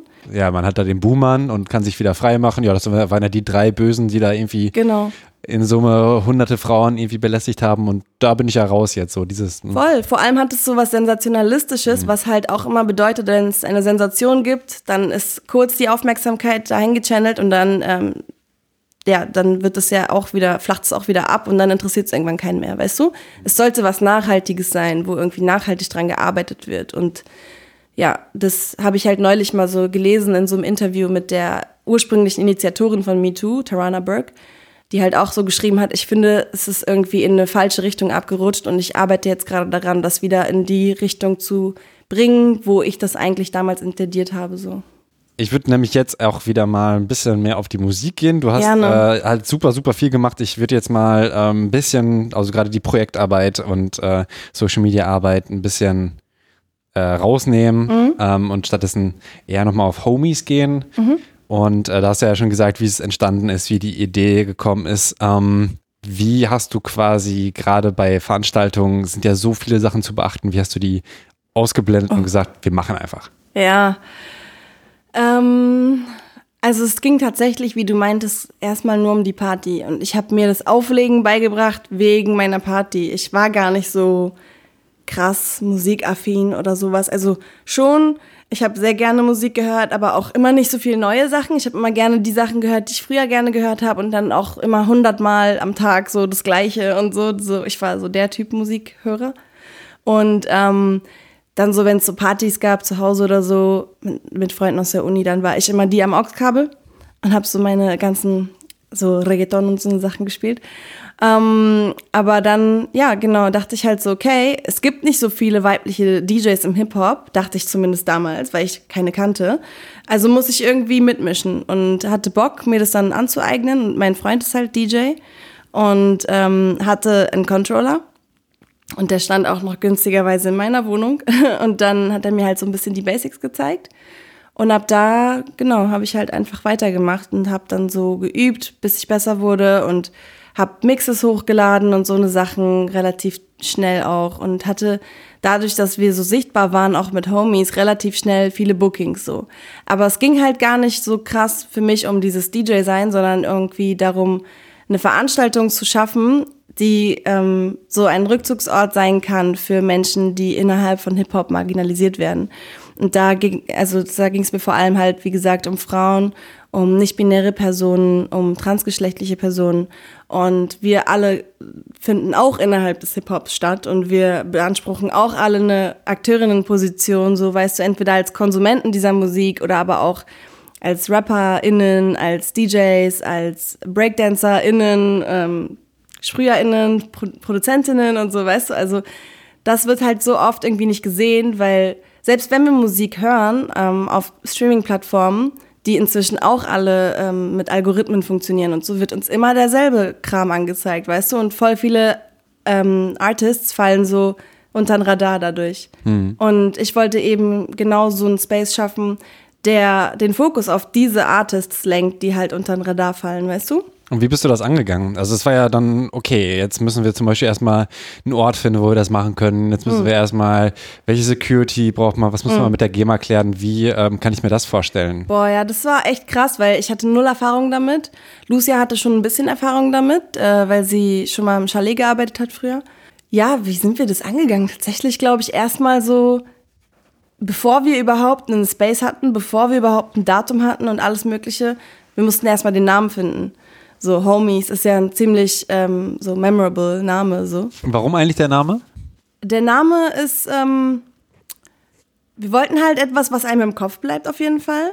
Wir haben auch echt lange gesucht und wir hatten halt erstmal so andere Anspielungen, die wir, also so sexuelle Anspielungen quasi, die wir dann aber verworfen haben und dann in einem Gespräch mit einer befreundeten Person ähm, kamen wir dann irgendwie beim Quatschen so auf ähm, auf so Sachen, wo man sich halt was aneignet, was einen eigentlich schaden soll, weißt du so. Und das Wort Ho ist ja ein Wort, was Frauen und äh, überhaupt einfach, glaube glaub ich, so alle Menschen, die nicht männlich, cis-männlich sind, so schämen soll an ihrer Sexualität ähm, und irgendwo Kontrolle ausübt darüber, wie wir uns sexuell ausleben. Ne?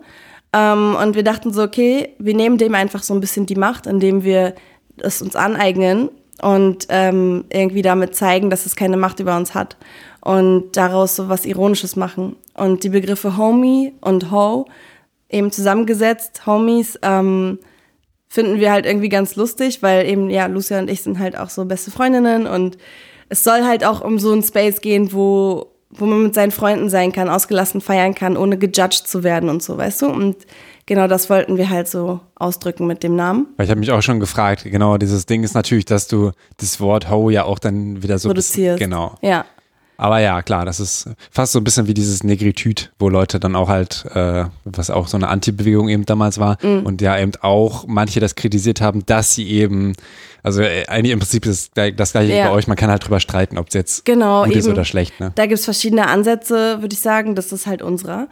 Und ähm, ja, wir hatten dann den Namen und dann brauchten wir halt irgendwie was Grafisches, weil wir halt beide, Lucia und ich, so visuelle Menschen sind, die halt irgendwie ne, sich auch gerne ausdrücken und so. Deswegen machen wir auch unser Artwork und so meistens selber. Auf jeden Fall haben wir dann ziemlich schnell festgestellt, okay, wir stehen voll auf so LED-Sachen und so, wir stehen voll auf so Leuchtekram und bla und ähm, haben dann halt mit so LED-Kabeln rumexperimentiert und so kam es dann irgendwie zu diesem Ding, was später unser Logo wurde. Das war gar nicht intendiert, dass es unser Logo wird. Wir wollten einfach nur erstmal Sticker produzieren tatsächlich mit diesem Bild und die im öffentlichen Raum platzieren. Und einfach schon mal so, dass die Leute gucken, so, was ist das und so. Und dann haben wir halt so conveniently den Instagram-Tag da in die Mitte gepackt, damit die Leute halt wissen, ah, okay, das ist anscheinend eine Seite auf Instagram, gucke ich mal nach, was das ist.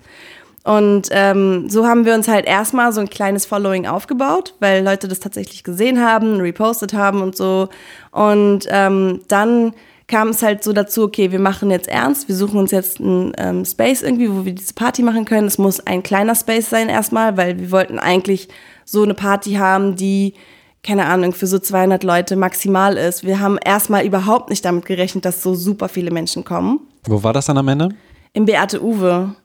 Ähm, wir haben die erste Party im Beate Uwe gemacht, so ein altes DDR-Posthäuschen gewesen irgendwie früher. Und ähm, der Laden ist auch tatsächlich so, keine Ahnung, für so kleinere Partys ausgelegt, ne? Und wir dachten so, ja, wir können vielleicht unsere Freunde dazu bewegen zu kommen und die bringen dann vielleicht ein paar Freunde mit und so haben wir dann vielleicht einen niceen, so intimen Abend unter Freunden. Aber dann irgendwie kam es halt alles anders und äh, ja, wir haben die Veranstaltung erstellt und hatten halt viele Menschen direkt Interesse. Und ich habe halt dadurch, dass ich so aus diesem Aktivismus komme und so auch Kontakte in ganz verschiedene Richtungen. Ähm, unter anderem halt auch äh, JournalistInnen oder auch ähm, BloggerInnen. Und ich habe dann eine Freundin angeschrieben, Anne Wizurek. Das ist ähm, die, die mit äh, zwei anderen Frauen, glaube ich, zusammen den äh, Hashtag Aufschrei damals gestartet hat. Auch eine ganz fantastische Frau und äh, sie hat dann halt gesagt so, hey, ich find's voll spannend, was ihr da macht und so. Ähm, hättest du Lust, dass wir einen Blogpost darüber machen ähm, auf dem Blog Kleiner 3? Und ich war so, hey, ja, voll gerne und so. Und äh, dann haben wir halt so ein Fotoshooting gemacht, wo wir ganz Klischee äh, irgendwie Graffiti gesprüht haben. Also obwohl Lucy und ich beide, ja, wir malen beide nicht, aber so, wir dachten so, okay, wir sind Hip-Hop, so, wir müssen sowas machen. Und ähm, aber ey, der, der Typ war so, wir haben irgendwen gecrossed, der irgendwie voll bekannt ist oh, shit. mit unserem Bild und er war so sauer und er kam halt so und hat uns direkt angemeckert und so. Das war voll traurig. Aber ja, das war so das Erste. Dann hatten wir diese Bilder und dann hatten wir halt irgendwie unser erstes ähm, Interview, glaube ich, war das sogar auf Kleiner 3, was dann veröffentlicht wurde. Und wie das so ist, äh, auch mit Musik und auch im Bereich Journalismus, gucken die ganzen großen Blätter, was die kleinen Blogs machen und greifen denen den Content ab, ne?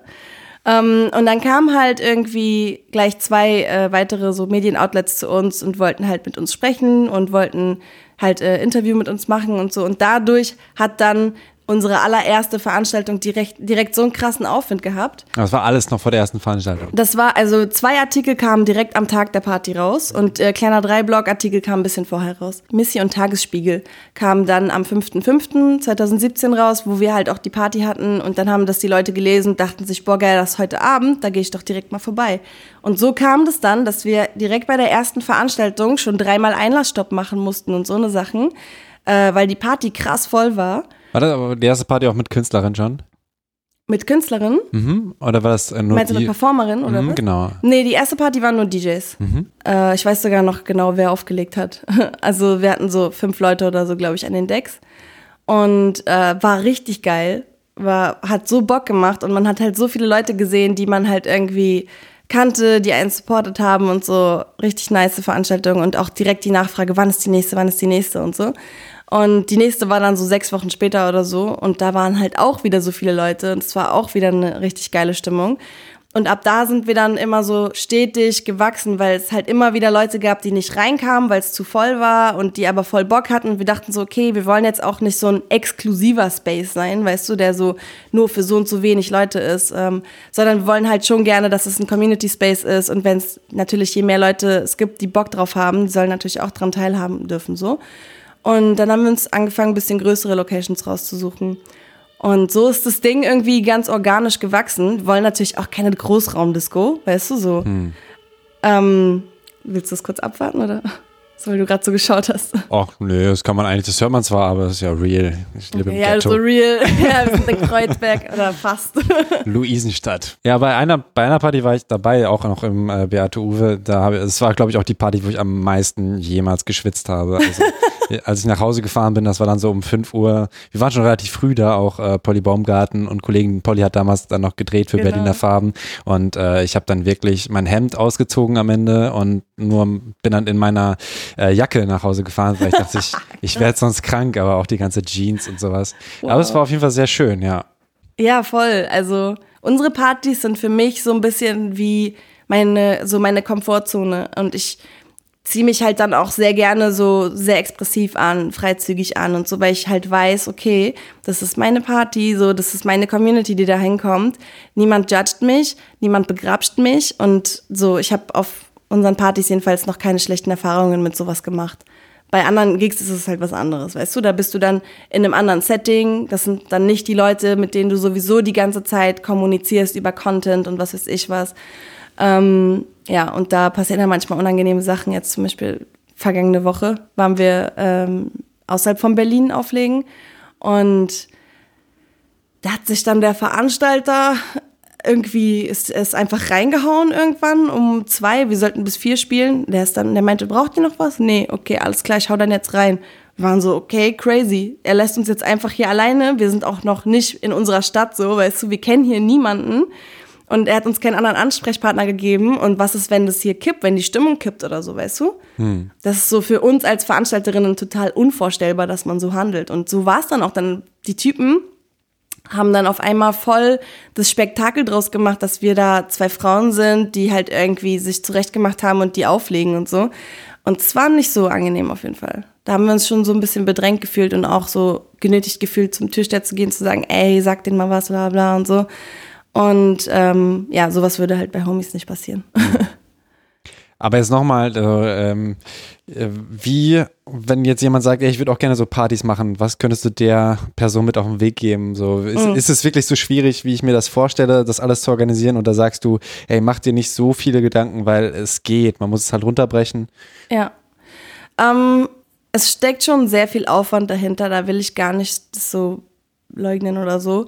Ähm, es kommt natürlich auch darauf an, was für eine Party du machen willst. Für mich jetzt so aus meiner Position heraus und der Mensch, der ich bin, so, für mich machen Partys Sinn, wenn du irgendwie einen Anspruch hast, irgendwie. Ich weiß nicht. Da ist halt so dieses aktivistische Ding kommt dann wieder so in mir durch. Ich würde, glaube ich, nicht einfach nur eine Party machen, wo es darum geht, so, yeah, turn up, weißt du, sondern irgendwo ähm, habe ich auch einen Anspruch, mit Homies haben wir halt den Anspruch, eine Plattform zu sein und einen Space zu stellen, wo eben so unsere Community zusammenkommt, weißt du, und wo irgendwie neue KünstlerInnen gesehen werden können und auch, wo sie ein bisschen so, ja, eben Musik hören können, vor allem von weiblichen Artists, von queeren Artists im Hip-Hop und so. Und ähm, wir sind gerade so am überlegen, ob wir noch eine andere Veranstaltungsreihe starten und da soll der Fokus halt ein bisschen mehr auf der Musik liegen und darauf ein intimes Setting zu schaffen. Also es soll auch eine ganz kleine Veranstaltungsreihe sein. Ähm, aber das steht alles noch so voll in den Sternen. Ja, und da wäre halt so der Anspruch quasi, okay, wir haben jetzt eine Party, wo es uns darum geht, einen Point zu machen, so, weißt du, und es wäre irgendwie schön, noch eine Party zu haben, wo es tatsächlich mehr um die Musik geht als um die Community. Und da hätten wir quasi auch wieder so einen Anspruch dahinter, weißt du? Mhm, klar. Ähm, genau. Und wenn du so eine Party veranstalten willst, dann am besten, man sucht sich jemanden, man sucht sich am besten ein Team. Ich finde es voll wichtig, dass äh, so bestimmte Kompetenzen zusammenkommen. Also eine Person, die gut ist im Organisieren, eine Person, die viele Kontakte hat vielleicht und die ganzen KünstlerInnen anschreiben kann und aktivieren kann, dann eine Person, die ähm, vielleicht gut Grafiken kann, so, weißt du, ähm, die die Layouts cool macht und so. Ähm, eine Person, die Ahnung hat von Social Media und wie man das so bewirbt und so. Es kann natürlich auch alles in einer Person kombiniert sein, so wenn du so viele Kompetenzen hast, umso besser. Mhm. Aber das sind halt so die Sachen, worauf man achten muss, weil Promo ist zum Beispiel auch ein wichtiges Ding so. Und wie macht man das ansprechend, dass irgendwie viele Leute darauf reagieren und sich damit identifizieren können mit der Ästhetik und all so eine Sachen. Da ist so voll viel ähm, voll viele Gedanken fließen da halt rein und es ist auch deswegen so ein krasser Job und so viel Arbeit, weil wir eben nicht einfach nur eine Party machen, sondern wir uns halt immer so denken, okay, wie könnte das ankommen? Ist das vielleicht zu viel oder nicht oder bla? Und wen können wir buchen, wen hatten wir noch nicht? Und so. Und auch so diese ganzen Booking-Sachen sind auch voll nervenaufreibend. Und damit sich einfach mal so ein bisschen auseinandersetzen, den Erfahrungsaustausch suchen. Ich finde das voll wichtig, auch so Möglichkeiten zu finden. Deswegen, das haben wir anfangs immer gemacht, als wir noch die Zeit dazu hatten, dass wir zum Beispiel die DJs, die wir gebucht haben, zusammengebracht haben zu einem Dinner. Wir haben uns alle getroffen, ausgetauscht, so über unsere Erfahrungen als DJs in dieser Szene, äh, auch über so Sachen wie Geld reden, also auch Gagen und so. Vor allem für weibliche Künstlerinnen ähm, ist es voll wichtig, sich auszutauschen, weil man so schnell über den Tisch gezogen wird. Und die Erfahrung haben Lucia und ich auch schon gemacht, so. Deswegen lieber fragen, so, hey, wenn du irgendwo gebucht wirst ähm, und du siehst zum Beispiel, da ist auch eine andere Kollegin von dir oder da hat schon mal die und die aufgelegt, mal fragen, so, hey, wie viel haben sie dir eigentlich angeboten und so. Ähm, das ist wichtig, so. Und in Deutschland ist ja Geld immer so ein Thema, man redet nicht darüber, aber ja, in manchen Kontexten sollte man das auf jeden Fall. Und ähm, Venues ist auch voll das wichtige Ding. Also so, wie finde ich das richtige Venue? Es ist mega viel Recherche, also bei uns zumindest. Und ich bin nicht so ein krasser Partygänger, muss ich ganz ehrlich sagen. So, ich bin noch nicht in so vielen Clubs gewesen. Ich bin Berlinerin, ich war noch nie im Berghain, weißt du?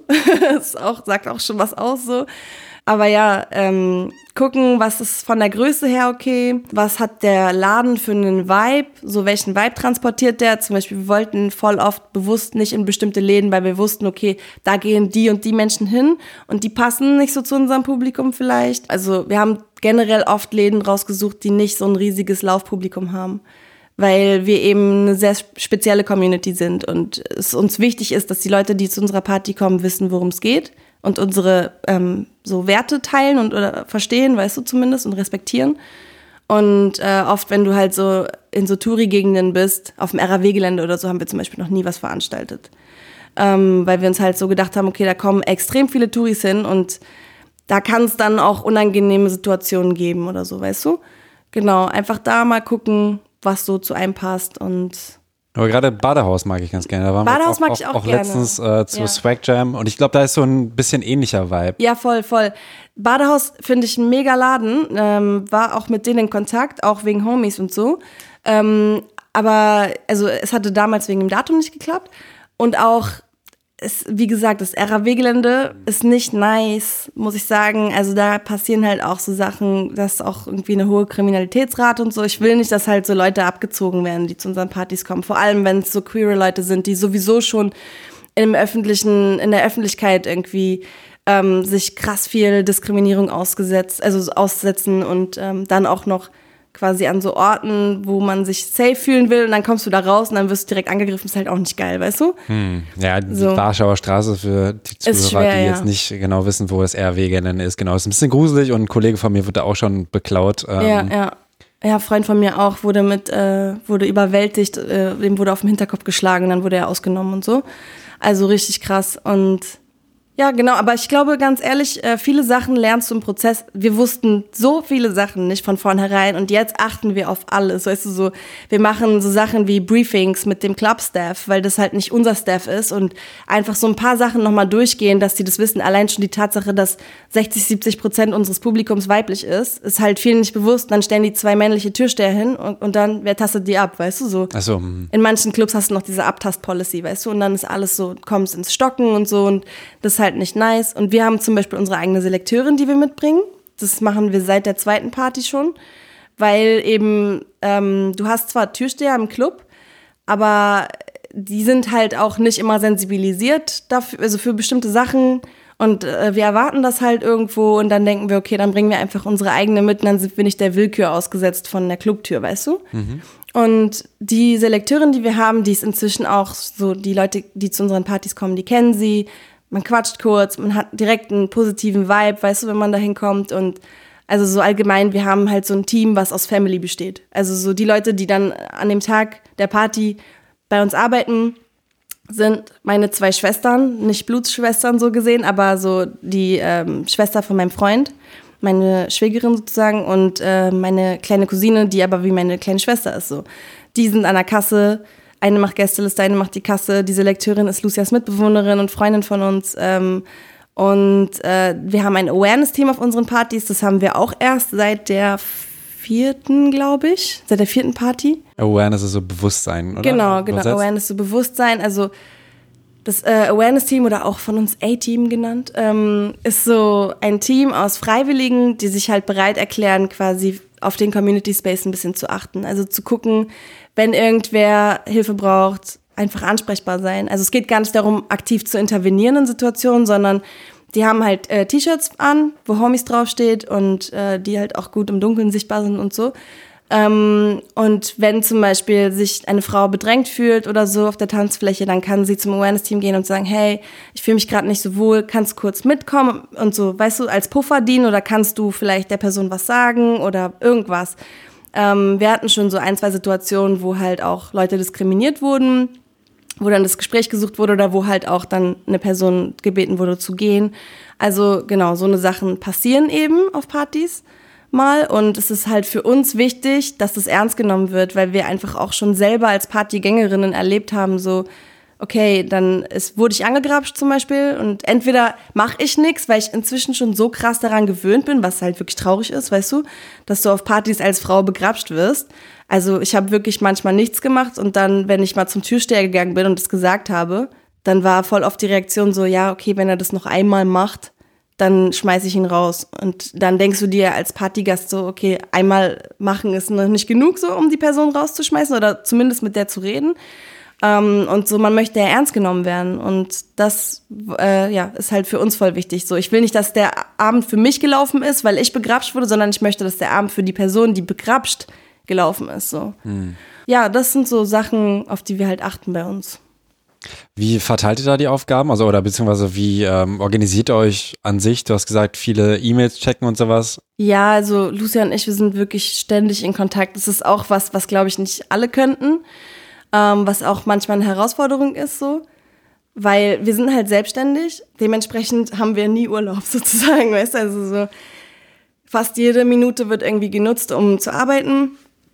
Deswegen ist es wichtig, wenn du selbstständig bist, dass du einen Job hast, der dir Bock macht, so weißt du. Ja, wir kommunizieren voll viel miteinander und die Aufgaben sind eigentlich jetzt nicht so fix verteilt, sondern ist mehr so, okay, das und das muss gemacht werden. Ähm, hast, du, hast du kurz Zeit, das zu machen? Ja, okay, dann mache ich das. Wenn nicht, dann mache ich das so. Ja, so, so arbeiten wir eigentlich. Aber nicht so krass Punkt für Punkt. Erstens, wir müssen noch, zweitens, wir müssen noch. Doch, wir sind schon recht strukturiert, aber es ist jetzt nicht so, dass eine Kompetenzen da hat und die andere Kompetenzen da hat. Zum, okay, zum Beispiel bei den Grafiken war das meistens so, dass ich das gemacht habe, weil ich einfach Photoshop kann inzwischen. Konnte ich auch nicht zu Anfang. Das ist das Geile. Sorry, dass ich gerade nochmal reingrätsche, so, aber. Nee, du hast ja vorher auch geredet, hast dir selbst reingrätscht. aber meine Gedanken sind so. ähm, ja, das ist das Geile am Veranstalten, zum, also zumindest für mich. Ich habe mir voll viele Skills angeeignet seitdem. Also so Grafiken erstellen, das konnte ich nicht und es war jetzt auch nichts, was ich sonst mir wahrscheinlich angeeignet hätte, aber einfach, weil wir voll oft beide verpeilt sind und einfach so denken, oh shit, die Party ist in vier Wochen. Wir müssen langsam Promo machen und wir müssen schnell eine Grafik erstellen. Und dann habe ich halt angefangen, irgendwie was zu machen, so mit Photoshop und so die Stars und äh, dann wurde das irgendwann immer äh, elaborierter, so, also indem wir dann zum Beispiel selber Fotoshootings gemacht haben. Jetzt zum Beispiel auch für die Silvesterparty haben wir einen Trailer gedreht. Den habe ich natürlich nicht selbst gedreht, sondern hat ein Freund von uns gemacht, Franz Becker, der halt auch Fotograf ist und auch Videograf ist und so. Und wir haben aber die Creative Direction gemacht. Das heißt, wir hatten die Idee und wir haben halt gesagt, wie es umgesetzt werden soll und er hat das halt gemacht so. Ähm, aber so, wir gehen halt diese extra Mile und das ist halt auch nur möglich, indem du Bock hast, auch dir auch Sachen dazu zu lernen und irgendwie so ein bisschen den Horizont zu erweitern und nicht nur in diesem klassischen Veranstalter-Party-Ding zu denken, sondern so ein bisschen über den Tellerrand hinaus so zu blicken, weißt du? Mhm.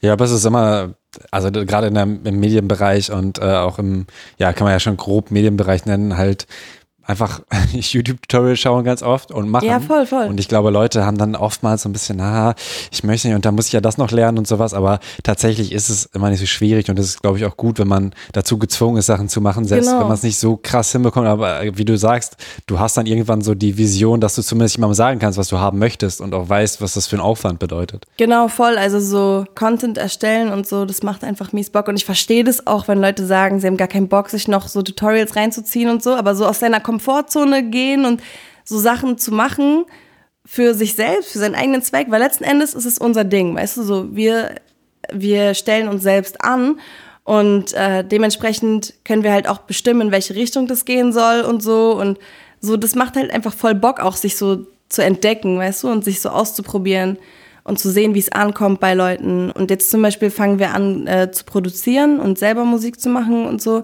Und ich schiebe auch mies Optik davor, so ganz ehrlich, so dieses Programm überhaupt sich anzueignen. Ich habe jetzt Fruity Loops, hat mir mein Freund installiert. Und äh, ey, so, der macht halt alles so klick, klick, klick. Der will mir so zeigen, wie es geht und macht dann dabei ein Beat, weißt du? Und ich bin so, okay, toll, ich bin gar nicht mitgekommen. Es ist für mich so wie eine neue Sprache zu lernen irgendwo, weißt du? Du lernst ein neues Programm, okay, du lernst eine neue Sprache, ist nur halt am Computer, ja. Mhm. Und ähm, da bist du jetzt aber noch in der Probierphase oder hast ja, du schon ja, deine ich, ersten Beat-CDs rausgeschickt? Ja, obwohl CDs auch.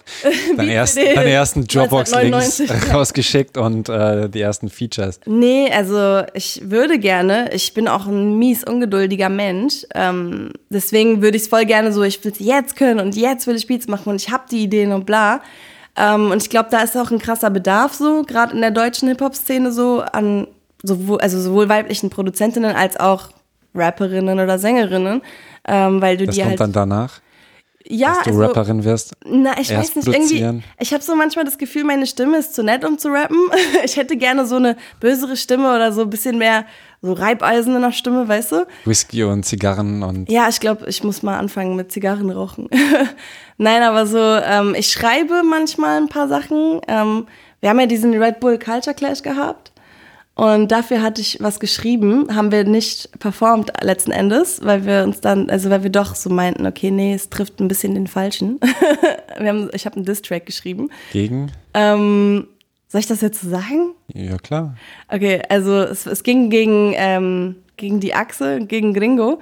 Aber dann habe ich mich mal ein bisschen mehr mit Gringo auseinandergesetzt und dachte so, nein Mann, ich will ihn gar nicht dissen, er ist voll cool. Also er ist halt ein Gangster so, aber er sagt nichts gegen Frauen und so. Und ich habe dann auch letztens ein Interview gelesen, wo die Crew von Gringo irgendwie interviewt wurde und die dann halt so meinten, so, ja, ihr werdet bei uns auch keine frauenfeindlichen Texte finden, so, was ist das? Ich habe voll was dagegen, dass irgendwie viele äh, Rapper so ein hässliches Frauenbild verbreiten und so, das wird's bei uns nicht geben. Und er sagt ja nicht mal sowas wie Bitch oder so, weißt du? Er spricht dann über Frauen so, ja, die Mädchen und bla. Und ich denke mir so, oh, ich will dich gar nicht dissen. Und dann haben wir das verworfen. Aber ja, ich habe da was geschrieben und es war irgendwie todeslustig. Und es war auch, ich muss sagen, von der Umsetzung very elaborate so. Wir haben das äh, gemacht, wir haben das von jemand anders aufnehmen lassen, der so gerappt hat wie Tekashi 69 Und weil eben ja Gringo diesen Song hat mit Mhm. Ach so, Tekashi mm. 69 und so, weißt du? Ja, als wäre das Tekashi 69, der diese Zeilen sagt. Und das war echt funny so. Aber Man muss ja noch ein anderes Opfer suchen. Genau, ich hätte mir eigentlich ein anderes Opfer suchen sollen. So, dann wäre es witzig gewesen. Und äh, seitdem ich das halt so gemacht habe, dachte ich so, ey, ich kann eigentlich voll schreiben. So, ich sollte mal, ich sollte mal ein paar Texte schreiben. Und dann habe ich mich letztens ein bisschen dahinter geklemmt und ich habe ja das Glück, dass mein Freund Produzent ist auch. Ähm, habe mir ein Beat von ihm geschnappt und dann ein bisschen darauf geschrieben und ja, das muss ich jetzt noch weitermachen. Und welchem dann produziert und legt er denn auf? Äh, Sam Salam. Sam ist der DJ von Sixten. Ah, Genau. Und äh, ist halt Produzent, hat jetzt auch zum Beispiel Chaya produziert von Nura und Trettmann. Genau, das ist so sein erstes Solo-Ding, hat ein Placement auch auf dem AK-Album jetzt, was rauskam. cool. Ja. Das ist ja der nächste Gast. Ähm, ich will noch mal kurz über den Culture Clash reden. Wieso habt ihr denn da eigentlich mitgemacht überhaupt? Weil da wusstet ihr wahrscheinlich schon, na, Red Bull, das ist kritisch. Ja, genau. Wir wussten, dass Red Bull kritisch ist, ähm, wussten aber auch darum Bescheid, wie krass involviert Red Bull in der ähm, Musikszene ist, vor allem so in der Hip-Hop-Szene in Deutschland auch. Ähm, und ich kenne auch äh, ein, zwei Leute, die dort arbeiten und habe mich halt auch mit denen darüber so unterhalten und auseinandergesetzt, irgendwie, ja, wie könnt ihr das eigentlich so mit euch vereinbaren, dass ihr für Red Bull arbeitet?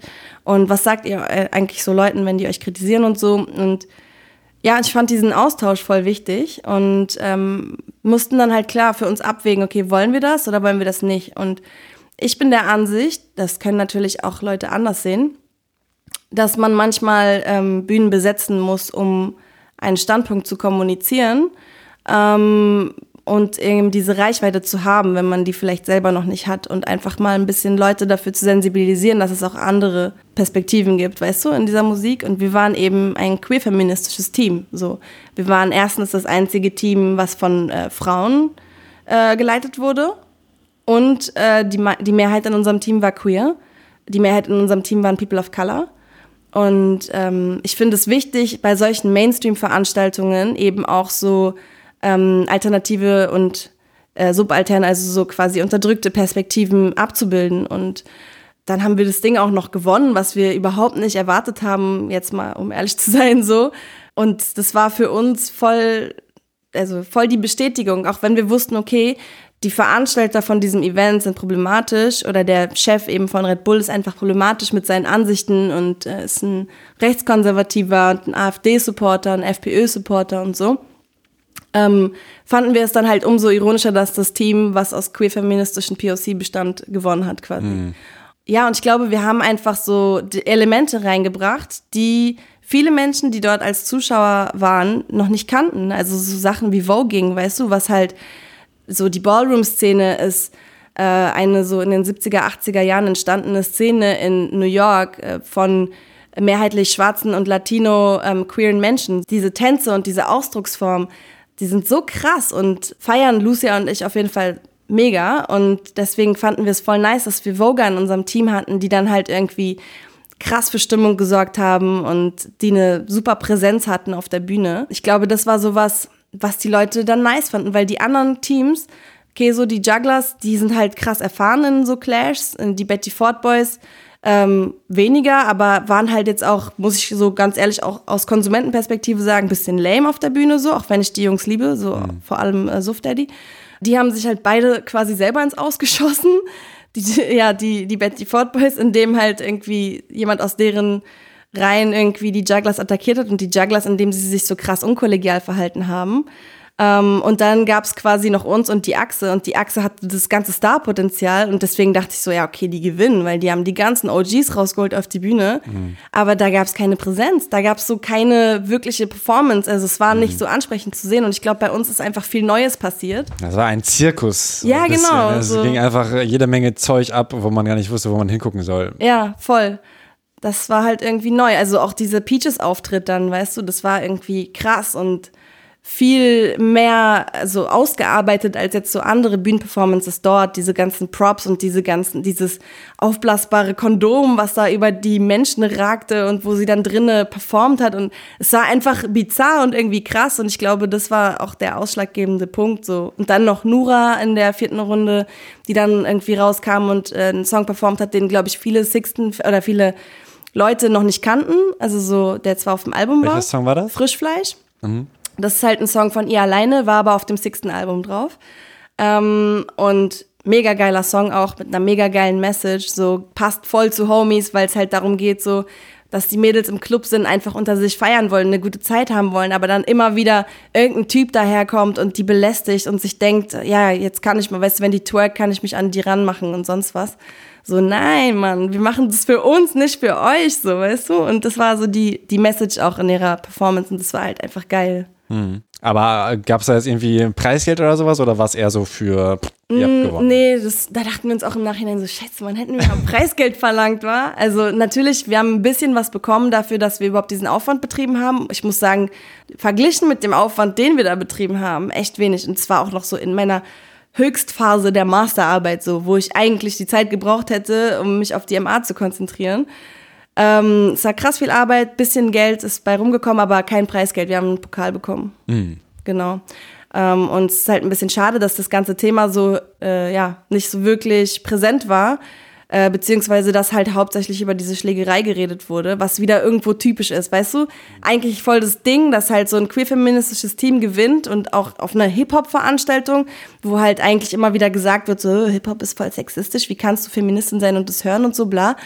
Ähm, eigentlich ist das quasi, finde ich, so eine Schlagzeile wert gewesen, aber dann wurde sich doch wieder nur auf die Typen konzentriert und auf dieses toxische maskuline Verhalten so. Mhm. Ja, was ein bisschen schade ist, aber ja, für uns war es einfach so ein persönlicher Sieg, würde ich sagen, und auch einfach so zu zeigen, dass jetzt ist die Zeit gekommen, jetzt können wir Bühnen besetzen, wir können uns zeigen und äh, auch einfach daran teilhaben, gleichberechtigt wie alle anderen so. Hm. Ich würde jetzt noch zum Ende so ein bisschen auf die Aussicht, auf die Pläne, vielleicht auch Kollaboration. Du hast ja schon ein paar Sachen angesprochen, jetzt für dich privat, einfach, dass du viel mehr auch musikalisch unterwegs sein wirst, aber eben auch, dass ihr noch eine andere Reihe plant. Aber gibt es sonst noch irgendwelche Sachen, die ihr auf der Agenda habt oder so eine, so eine Frequenz, so und so oft wollen wir eine Party veranstalten oder sowas? Ähm, ich glaube, das mit der Frequenz wollen wir uns lieber so offen halten. Also wir müssen halt auch immer einfach selber schauen, wie unsere Kapazitäten so sind. Ähm, wir machen auch im nächsten Jahr viele Gigs, also wollen gerne auch ähm, ein bisschen außerhalb von Berlin spielen, eigentlich auch gerne außerhalb von Deutschland, also ein bisschen ins Ausland kommen. Ähm, als erstes ist London geplant, also wir würden gerne London spielen, ähm, auch mega gerne in die Staaten. Ja, das ist so das, das ist so der Anspruch als DJ-Team quasi und natürlich auch auf den ganzen Festivals. Wir haben mega Bock auf die Festivals. Splash war eine Hammer-Erfahrung für uns. Ähm, das Kosmonaut war auch super nice. CTM-Festival hat auch Bock gemacht. Also so, wir wollen gerne mehr Festivals mitnehmen auf jeden Fall. Und ähm, sonst für, ähm, für Homies als so Community Space oder auch als Party machen halt weiter die Partys.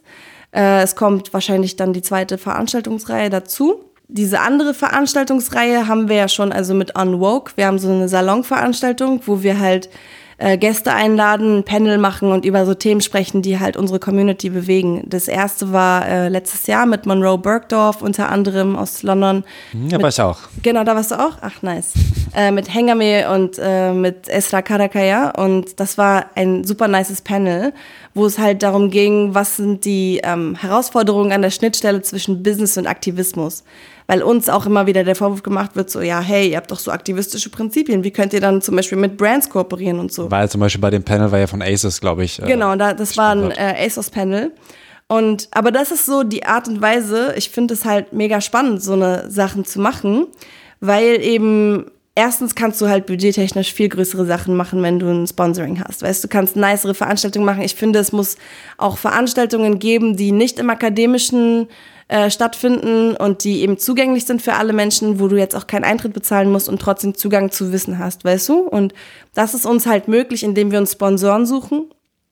Ähm, weil wir haben keinen Cent für die Veranstaltung bezahlt und auch nichts, also wir haben jetzt nichts daran verdient oder sowas, an Eintritt oder so, weil es eben frei zugänglich war. Ähm, und dann haben wir dieses Jahr auf dem Dice Festival noch so ein Podium gehabt, wo es darum ging, ähm, wir hatten drei Gäste, Mayoa, ähm, Simone Silla und äh, Naima von äh, Naima, die auch für Red Bull Music, äh, Radio, auch, ne? genau, und auch für Splashback schreibt und so. Ähm, und Mayoa ist eine Comedian und auch äh, Content-Produzent, also so macht auf YouTube Videos und so. Und genau, wir wollten einfach so kreative Frauen of Color interviewen, ähm, die ja, die so ein bisschen darüber sprechen, wie haben sie es geschafft, sich zu etablieren in ihren jeweiligen Feldern. Was waren die Herausforderungen? Was würdet ihr den äh, jungen Frauen, die halt irgendwie Bock haben, das zu machen, mitgeben und so? So ein bisschen auch, wie du mich hier gefragt hast, weißt du, was ich so Leuten, die Veranstaltung machen wollen, mitgeben würde. Mhm. Und ich finde, so eine Räume sind voll wichtig zu schaffen und wir wollen halt ein bisschen mehr daran auch arbeiten mit Lucia, wollen wahrscheinlich so ein kleines mini kleines Talk-Format starten äh, über unserem Instagram so, weil wir uns denken, okay, wir haben jetzt so ein Following uns aufgebaut und ähm, wir haben halt irgendwie auch krass interessante Leute in unserem Umfeld und würden halt gerne die dazu befragen, was die so machen und mit denen über äh, kontroverse Themen sprechen und so. Und genau, das wollen wir auch machen. Ja, also so, das sind so erstmal die Pläne. Ist auch auf jeden Fall schon mal viel für zwei Personen. Ja. Aber das Team wird nicht größer? Ähm, wir gucken mal. Also es haben schon auch Leute ihr Interesse geäußert, bei uns mitzumachen. Selbst so Leute, die gerne Praktikantin sein wollen bei uns und so, wo wir uns so denken, ey, guck mal, wir haben halt auch immer so diese Policy, wir wollen Leute fair bezahlen für ihre Arbeit, aber es ist gerade einfach nicht so viel Geld da, um so Leute einzustellen und so. Ähm, und deswegen, ja, mal schauen, wir wollen, wir haben auch den Anspruch, Projektgelder ähm, vielleicht zu beantragen, also Fördergelder. Das wäre natürlich mega nice, wenn man sich so ein bisschen Autonomie dadurch schaffen könnte, weißt du? Weil jetzt im Moment planen wir alles mit unserem eigenen Geld und veranstalten alles mit unserem eigenen Geld. Und ähm, wenn du so Förderung bekommst, dann kannst du halt Strukturen schaffen, dann kannst du auch Mitarbeiter bezahlen. Ähm, und ja, vielleicht wird es ja auch sogar ein kleines Homies-Festival geben. Mal sehen. Die so Homies GmbH. das ist the dream irgendwann. Äh, vielen Dank fürs Interview. Schön, dass du da warst. Danke. Thank you for having me. You're welcome. Englisch kann ich auch. Und ähm, ja, ich bin auf jeden Fall gespannt auf, was da aus dem Homies-Universum noch kommt. Ich auch.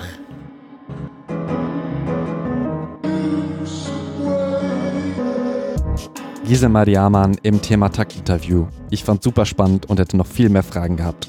Bis jetzt war ich nur auf einer Homies-Party, aber die war super und hatte eine echt entspannte Atmosphäre, kann ich euch wärmstens ans Herz legen. Spannend wird 2019 für die Homies Gisem und Lucia mit Sicherheit. Große Pläne, da braucht es viel Kraft, Durchhaltevermögen und Support. Das wünsche ich den beiden alles und danke Gisem, dass sie sich, obwohl sie an dem Tag krank war, so viel Zeit für mich genommen hat. Mehr Infos und Links findet ihr in den Show Notes und auf thematakt.de. Ich freue mich, wenn ihr den Thematakt Podcast abonniert und andere Folgen hört. Zum Beispiel den Jahresrückblick mit Miriam Davutwandi, die als Kashmiri auch im Homie-Slot auf dem Splash aufgelegt hat. Oder auch die Folge mit Suki, in der sie mir sagt, wie ich als Mann feministisch sein kann. Mein Name ist Tobias Wilinski. Ich danke euch fürs Zuhören. Zuhören ist super wichtig, aber was ich auch hoffe, dass wir uns alle daran halten, was Gisem sagt sich positionieren zu bestimmten Themen, das ist wichtig. Nicht immer nur schweigen und die Klappe halten und sich hinterher denken, oh, hätte ich mal gesagt oder so, weißt du? Wenn du irgendwas siehst auf der Straße und das ist nicht okay, dann sag was so. If you see something, say something.